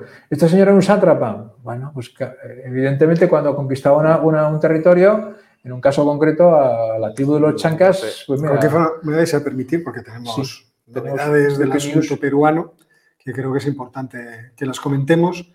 Eh, como sabéis, el presidente Castillo ha dado un golpe de Estado, un autogolpe de Estado en Perú, ha disuelto el Congreso, por lo menos esto es lo que ha declarado y ha eh, convocado o ha establecido un toque de queda, un estado de excepción que va a durar hasta las 4 de la mañana del jueves 8 de diciembre. El problema es que el Congreso no le ha hecho caso. No solamente no tiene el apoyo de su partido, sino que el Pleno del Congreso ha adelantado la hora del Pleno para la moción de censura, que estaba programado a las 3 de la tarde, para las 12 y media, que ya han pasado.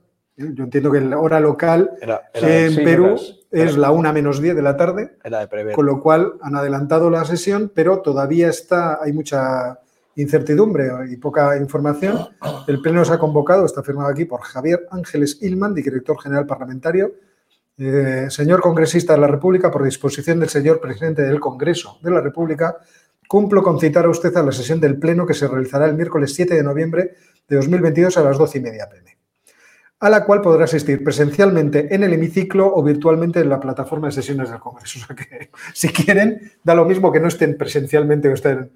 Eh, por otra parte, Susel Paredes, que no sé quién es, pero debe ser alguien importante, llama a las Fuerzas Armadas y a la policía a que se resistan a estas intenciones. Y el Pleno del Congreso ahora espera el pronunciamiento del presidente de la mesa directiva, José Williams, tras el mensaje de Pedro Castillo, eh, para saber a qué se tienen que atener, si van a votar, si van a hacer el Pleno, pero en cualquier caso, la actividad parlamentaria parece que va a sortear la decisión del presidente. Si el presidente no tiene capacidad coercitiva, es decir, que no si el ejército no, o la policía, mejor dicho, Jorge ahí está muy bien a la puntualización. Si la policía no le hace caso, a ver cómo narices va a seguir el asunto. Eh, la fiscal Benavides investiga al presidente Castillo por liderar una organización criminal, eso es cierto, pero esto no es algo nuevo. Entonces ya veremos. Como os he dicho, Vladimir Cerrón ha hecho un eh, tuit diciendo Pedro Castillo se ha precipitado, no había votos para la vacancia, de lo mismo, se ha precipitado. ahora mismo lo que está es. No, lo que le dice Vladimir Cerrón es que la, moción de vacancia no hubiera salido adelante. para, qué, ¿Para qué te, para qué se, ¿Para para qué, metes ¿Para qué te metes en el lío? Así que bueno. Pero vamos, pues, estaba como, mismo, flanco los papeles, ¿eh? O sea, estilo... En fin. Así que bueno, pues veremos cómo continúa el, asunto. Y ahora, si queréis hacernos alguna pregunta, pues vamos a ver si yo tengo por aquí. Me gusta esto de meter. Carátula, por favor. This is not television. This is real life.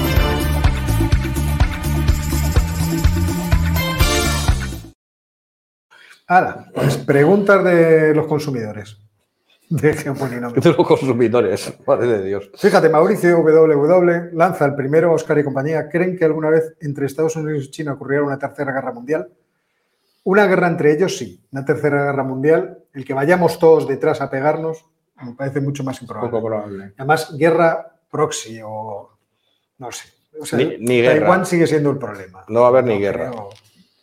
Están lo suficientemente lejos. Tensión, sí, guerra no. Y dentro de esa tensión, pues habrá muchísimos niveles. O sea que eso no.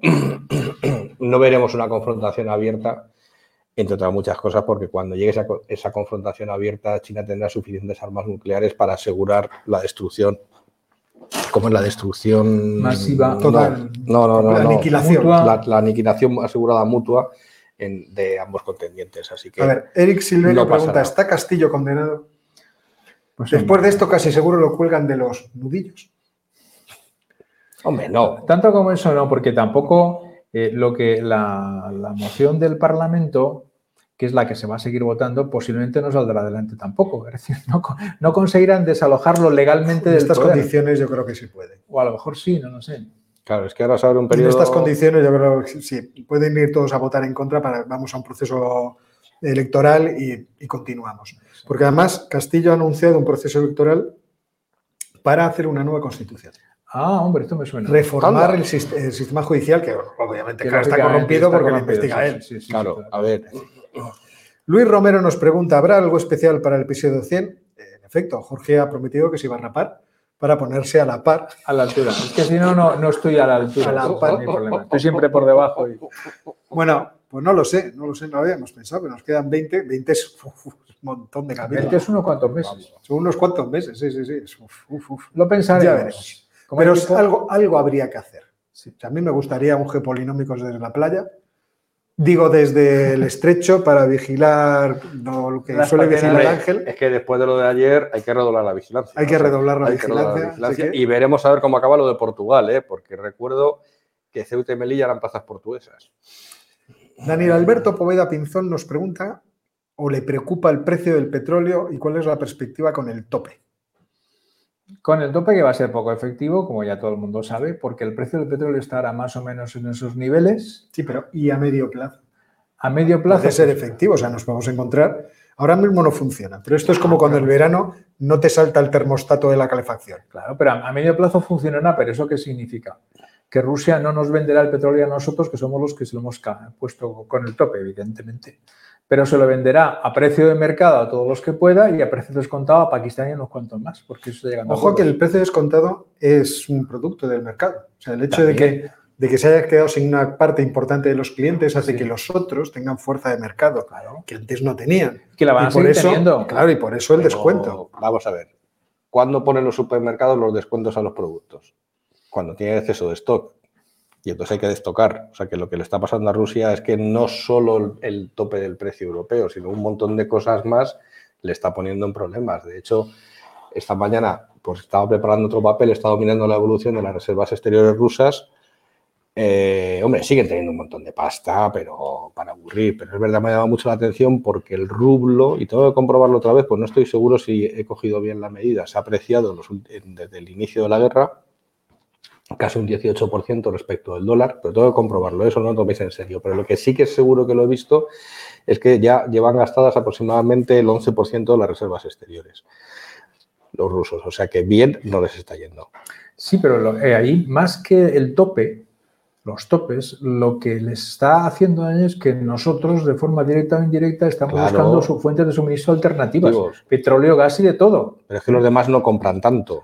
Compran, no tienen tanto poder de compra como nosotros. Pakistán por persona no compra tanto petróleo no es un problema del tope, no es un problema del tope del precio claro, Pero no piensas que puede producir, por ejemplo, si les echa el berrinche de decir, pues no hay ingreso suficiente, que por cierto están cayendo los ingresos fiscales claro, mucho, subieron el mes pasado porque le puso un impuesto especial a Gazprom de 20.000 millones.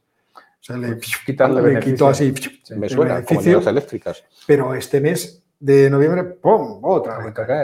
Claro, es que no, están vendiendo. ¿Pero no crees que esto puede producir una situación de escasez de petróleo?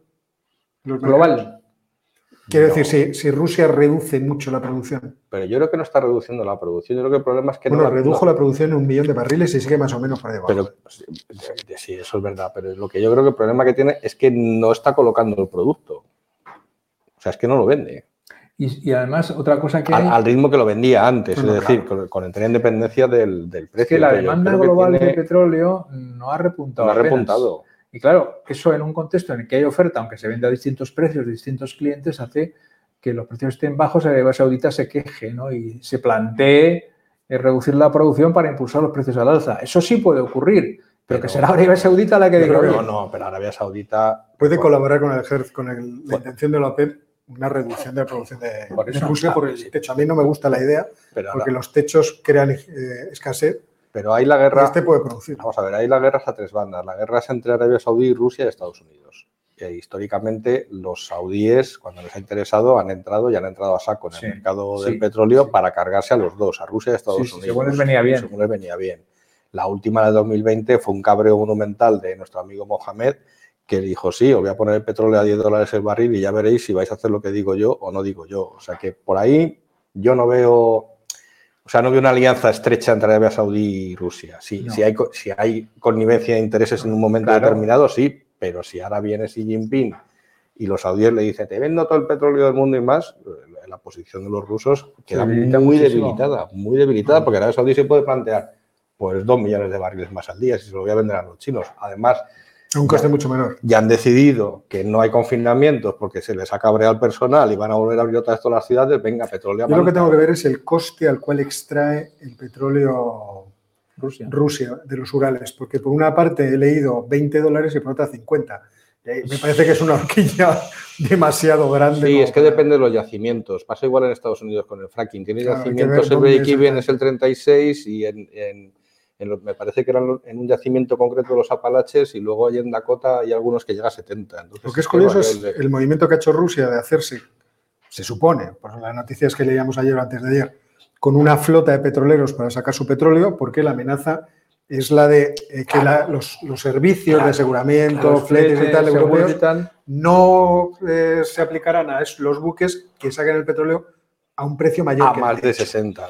Entonces, aquí lo que se podría producir efectivamente es algún tipo de movimiento dentro del, mercado de, reacomodación. Sí. Pero los chinos han dicho que no les convence los seguros que está planteando Rusia a través de su propio gobierno, que no les parece que aseguren. Que prefieren los de Joyce. Que, prefieren los de Joyce. Que prefieren los de Joyce. Y esto es, esto es tela marinera. Con lo cual, esa readaptación del mercado petrolífero Habrá que ver. Yo por eso temo que, hayas, que se produzca una situación de escasez y que los precios repunten. Hombre, también es verdad, vamos a ver, que nos ponemos así un poco así, pero Rusia ha vivido y ha vivido bien con el barril de petróleo años y años a 30, 40 dólares el barril y no ha pasado nada. Sí, porque al fin y al cabo, para lo que necesitan las élites, pero vender. Un yate, un palacio. Pero quiero decir, quiero decir que a 40 dólares el barril han vendido mucho petróleo y han ganado mucho dinero. Es cuando se ha hecho la, esa reserva que tienen de. Esa bolsita que tienen de reservas exteriores ahora. O sea que tampoco, a ver, de Ibérica ¿eh? nos pregunta: India, la política absurda de compra de armas adquiriendo sistemas a muchos proveedores, encareciendo y complicando las cadenas, ¿por qué? Pues porque la India... Mm, Dice tecnología, no, sé qué quieres decir, de que, es que no tienen. Claro, que, le da igual. que querrán copiar a lo mejor lo mismo. ¿no? copiar. Querrán copiar de unos y otros, a cuál es la más barata y pueden replicar ellos. Eso puede sí, porque eso lo han hecho con otros sectores y de hecho los, los, los, cohetes, los bramos, etcétera, etcétera, están basados en tecnología rusa porque sepamos, pero seguro que utilizan tecnología de otros sitios para distintas partes y componentes. La India está desarrollando ahora, no qué quiere decir que quiere desarrollar, está desarrollando ahora sus propias armas para su, uso y para su venta al exterior. ¿Basado en qué tecnología? En toda la que pueda encontrar, distinta por el resto del mundo, porque además la tecnología rusa que está utilizando es relativamente antigua. Le interesa comprar por lo menos componentes o partes de tecnología de otros países más avanzados, o que sea Corea del Sur, por ejemplo. Claro. Es una cosa relativamente fácil para fabricar parte de sus piezas. ¿Que tendrá problemas de compatibilidad? Posiblemente, aunque yo como eso no entiendo. No, no, es un problema, porque tienes muchos sistemas distintos, mecánicas distintas, al final todo es un follón. Que no son coherentes entre sí. Sí, pero además que de, que hay un problema, porque fue lo que se suscitó cuando compraron los turcos las plataformas estas de misiles antiaéreos S-400, que tiene que haber un técnico ruso que les explique, y tal, tal, y hay que coordinar ese sistema con sus propios aviones. Y es por eso que los estadounidenses dijeron, para ratos te voy a vender un F-35, para ratos, para ratos, para el ruso mirando, para ratos. Entonces esas cosas yo creo que sí alguna Sí, claro, pero mm, eso está en relación con lo anterior. Como la India no tiene una gran exigencia estratégica, no tiene un enfrentamiento con Pakistán, evidentemente, pero eso nos va a convertir en una guerra inmediatamente, no tiene necesidad de estar a la última y todo en orden de combate, afortunadamente. A ver, otra pregunta. Dice Misterios, que nunca sé si es dice o dice, como dado. Eso me, lo, me resuelve la duda luego. ¿Habrá fugas de, empresas en Europa o ya la está viendo? Ya la está viendo. O sea, la desindustrialización ahora es tema muy recurrente en cierta prensa especializada. Es verdad que hay un informe que no logro encontrar de PricewaterhouseCoopers en donde se trata específicamente del asunto de la desindustrialización y al parecer dan datos y tal, pero solo encuentro referencias eh, traseras. y a pesar de que sé quiénes son los autores, no logro dar con él, no sé si es privado y es eh, de estos que se venden a suscriptores, pero no hay forma de encontrarlo. Pero sí, hemos tenido noticia de Volkswagen, de ArcelorMittal, de Yara, empresas que mueven ¿eh? su, producción. Eh, Mauricio WW, te vuelvo a meter Mauricio, pero es que sacas un tema muy interesante. Dice, ¿para cuándo Ángel se va a abrir un canal de YouTube y va a hacer tutoriales de cómo destruir países? He de anunciar que estos dos jóvenes están creando un proyecto en, Patreon, estamos en, ello. en Patreon precisamente para hacer tutoriales de este tipo. de cómo destruir No sé si de este tipo, pero ya os anunciaremos. ¿eh? Quieren empezar a subir vídeos. Esto será regalo son gente, gente modesta y no quieren ponerse en YouTube, son gente humilde. No, no, no. Entonces, pues no, queremos, lo van a hacer no queremos eclipsar al maestro. no, quieren, no quieren arruinar mi negocio. bueno, si lo quieren ver así. La competencia, la competencia. pero bueno, que lo sepáis que está, el asunto está avanzando ya hemos logrado que se compre una cámara que más o menos esté bien, o sea que... Eso ha sido un pesado. no, ni, la cámara, ni el micrófono, ni nada. Yo estoy bien como estoy, no tengo necesidad. si quieres que te escuchen, pues habrá que hacer algo. No te vas a poner como en esa cajita en Hyde Park, en la esquina de Hyde Park, a decir, no, a ver, este país se puede tomar. Viene el MI6.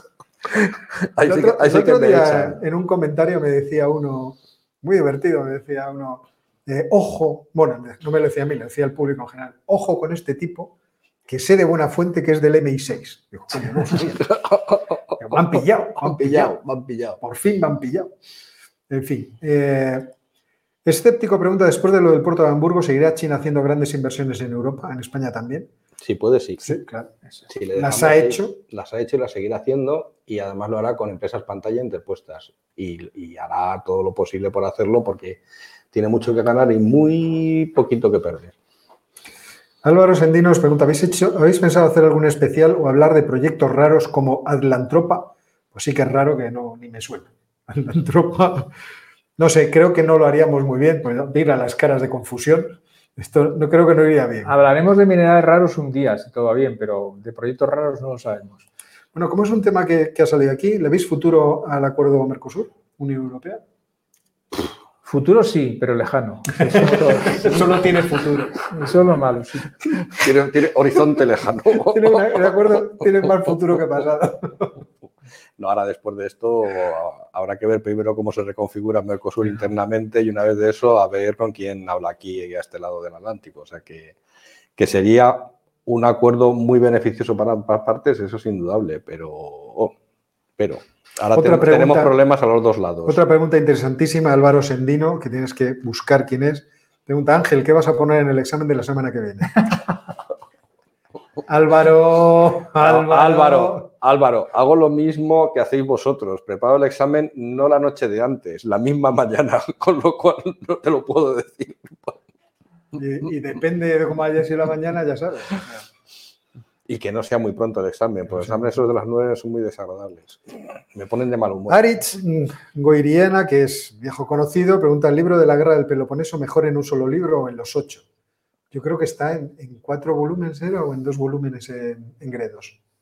La historia de la guerra del Peloponeso. No, sé cuántos está en cuatro.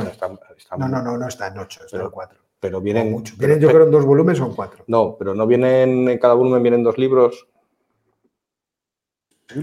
Porque ahí yo, los tengo en casa, ahí estoy viendo ahora y me suena que viene uno y dos, tres y cuatro. Solo en editorial Gredos. Son cuatro, son cuatro, cuatro tomos. En editorial Gredos. Todo lo demás. Basura. da igual. O sea, da igual.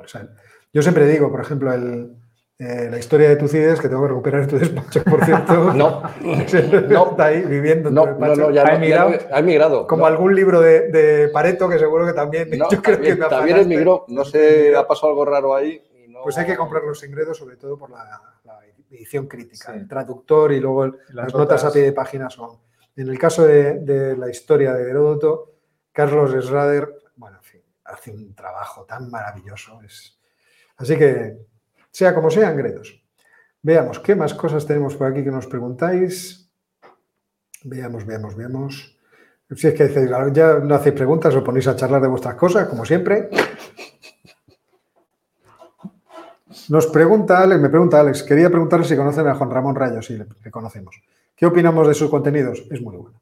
Juan Ramón es muy inteligente, muy preparado, y es capaz de y trabaja mucho y es capaz de aplicar el conocimiento a casos concretos con una gran claridad eh, de juicio. Con lo cual yo recomiendo mucho. El próximo día 16, el viernes de la semana que viene, presento con Carlos Rodríguez Brown en la Universidad Francisco Marroquín el, el último libro de Juan Ramón, el Anti-Marx, donde además creo que nos lo va a explicar. O sea, a lo mejor no hace falta ni comprarlo.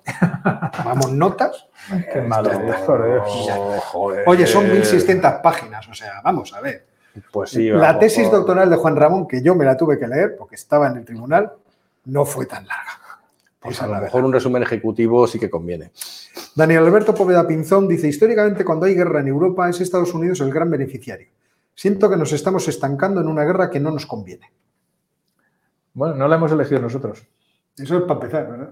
No la hemos elegido. Nos ha caído encima. ¿Qué teníamos que haber hecho? ¿Habernos rendido a Rusia? ¿Haberle dejado Además, la decisión ahí ha sido ucraniana, fundamentalmente. Nosotros hemos estado más o menos al lado, como Estados Unidos, no, pero podríamos no haberles dado armas, ni ayuda, ni nada. No, vamos a ver, eh, yo recordar que lo estuvimos hablando, podemos tirar de hemeroteca, los primeros, yo creo que fue el primer, estábamos casi, fue también en directo, casi casi, ¿no?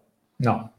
Pero, pero fue el día de antes o una cosa así que estábamos, y recuerdo que ya dijeron que iban, que iban a invadir. Los dos primeros días no estaba nada claro que fuéramos a ayudar a, a los ucranianos, ¿eh? De hecho, fue la, frase aquella famosa de, de, Zelensky que dijo que no necesito que me saquéis de aquí, necesito munición, porque la primera oferta de la CIA... la primera oferta de la CIA fue te sacamos de allí, esto lo dejas aquí y ya los rusos que lleguen a donde puedan llegar. O sea que no, no, no, no. Lo que pasa es que ha sido la, resistencia ucraniana la que, ha, la que ha forzado a Occidente a mandarles eh, según los franceses, los alemanes han colaborado poco, de ahí viene toda la trifulca que tienen, armamento y munición.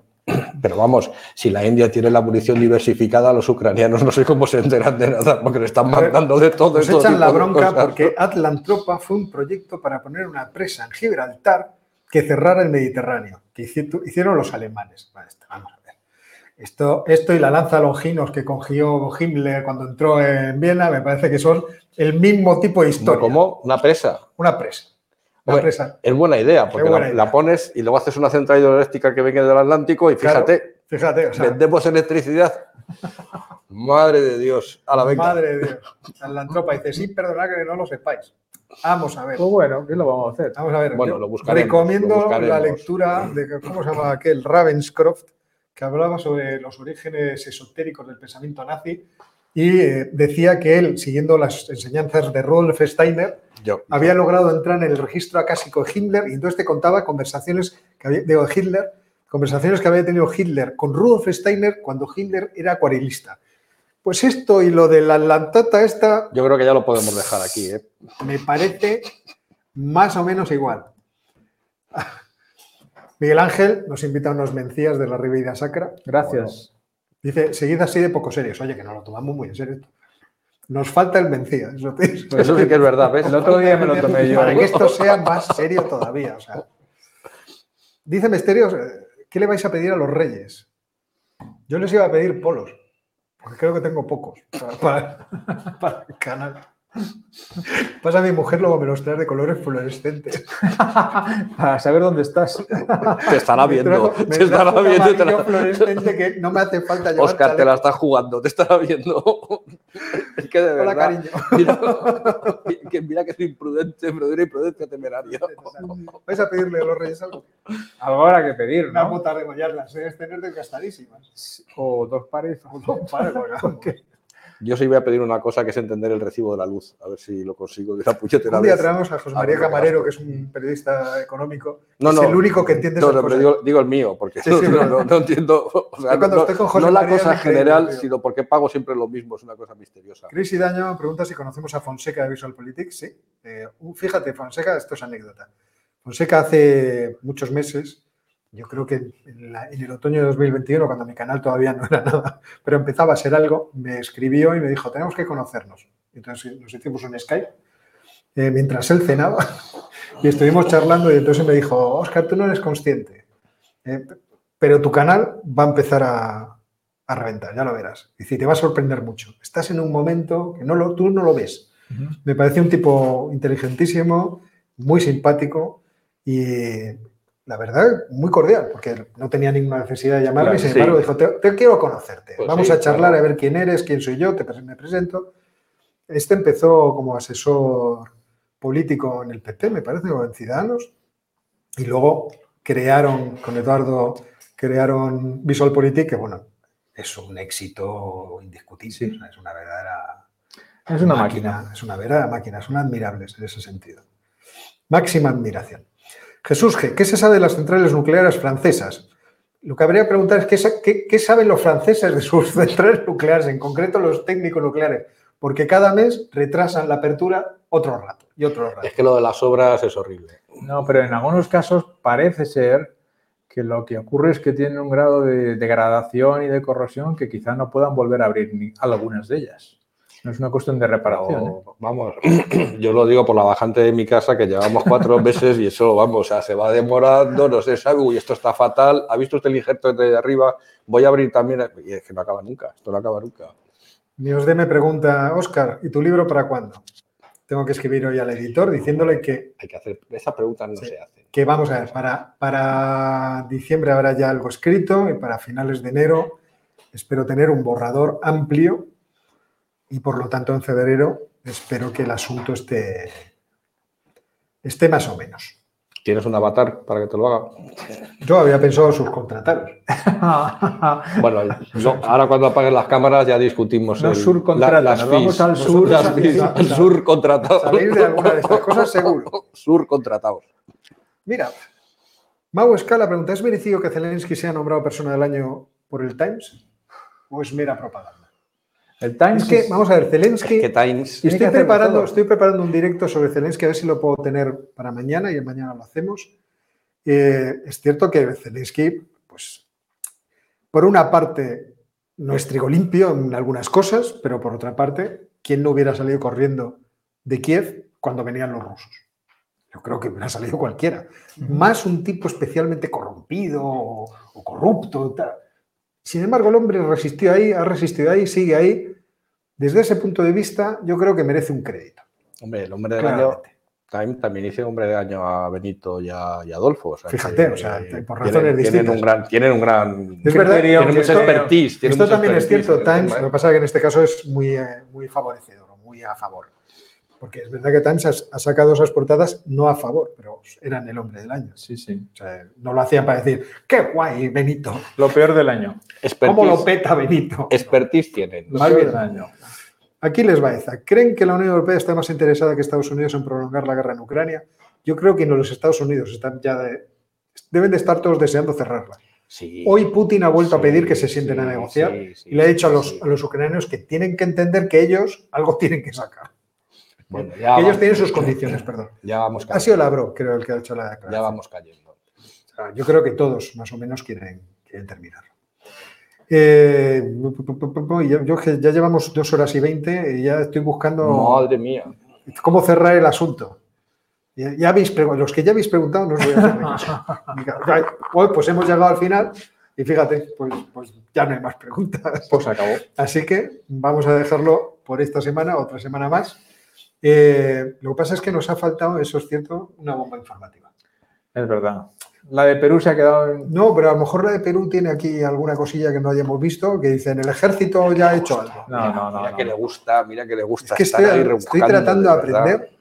Estás intentando cerrar el programa como sea. Pero yo siguen con el... El, Lady Camones, que no sé quién es, indica que el Congreso procederá con la vacancia de Pedro Castillo. El Congreso no reconoce este acto atentario contra la democracia procederemos a la vacancia de Pedro Castillo por violación del artículo 117 de la Constitución.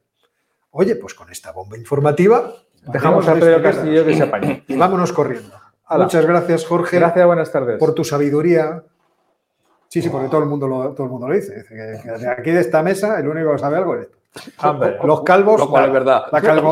aquí estamos chupando Lo cual es verdad, estamos aquí chupando cámaras. Muchas gracias, Ángel. Y muchas gracias a los 656 fanáticos que nos habéis aquí aguantándonos hasta, hasta, hasta estas horas de la tarde. Y hasta la semana. ¿Va a haber la semana que viene? El próximo jueves, día 15. El próximo jueves, día 15, ¿seguro? Con invitado. ¿Con mi invitado? Con invitado, sí. El jueves 15 yo no tengo luego clase, me cachis, me lo mismo. No tienes clase. Sí, sí, sí, yo tengo clase en otro sitio, que tú no sabes, guapo.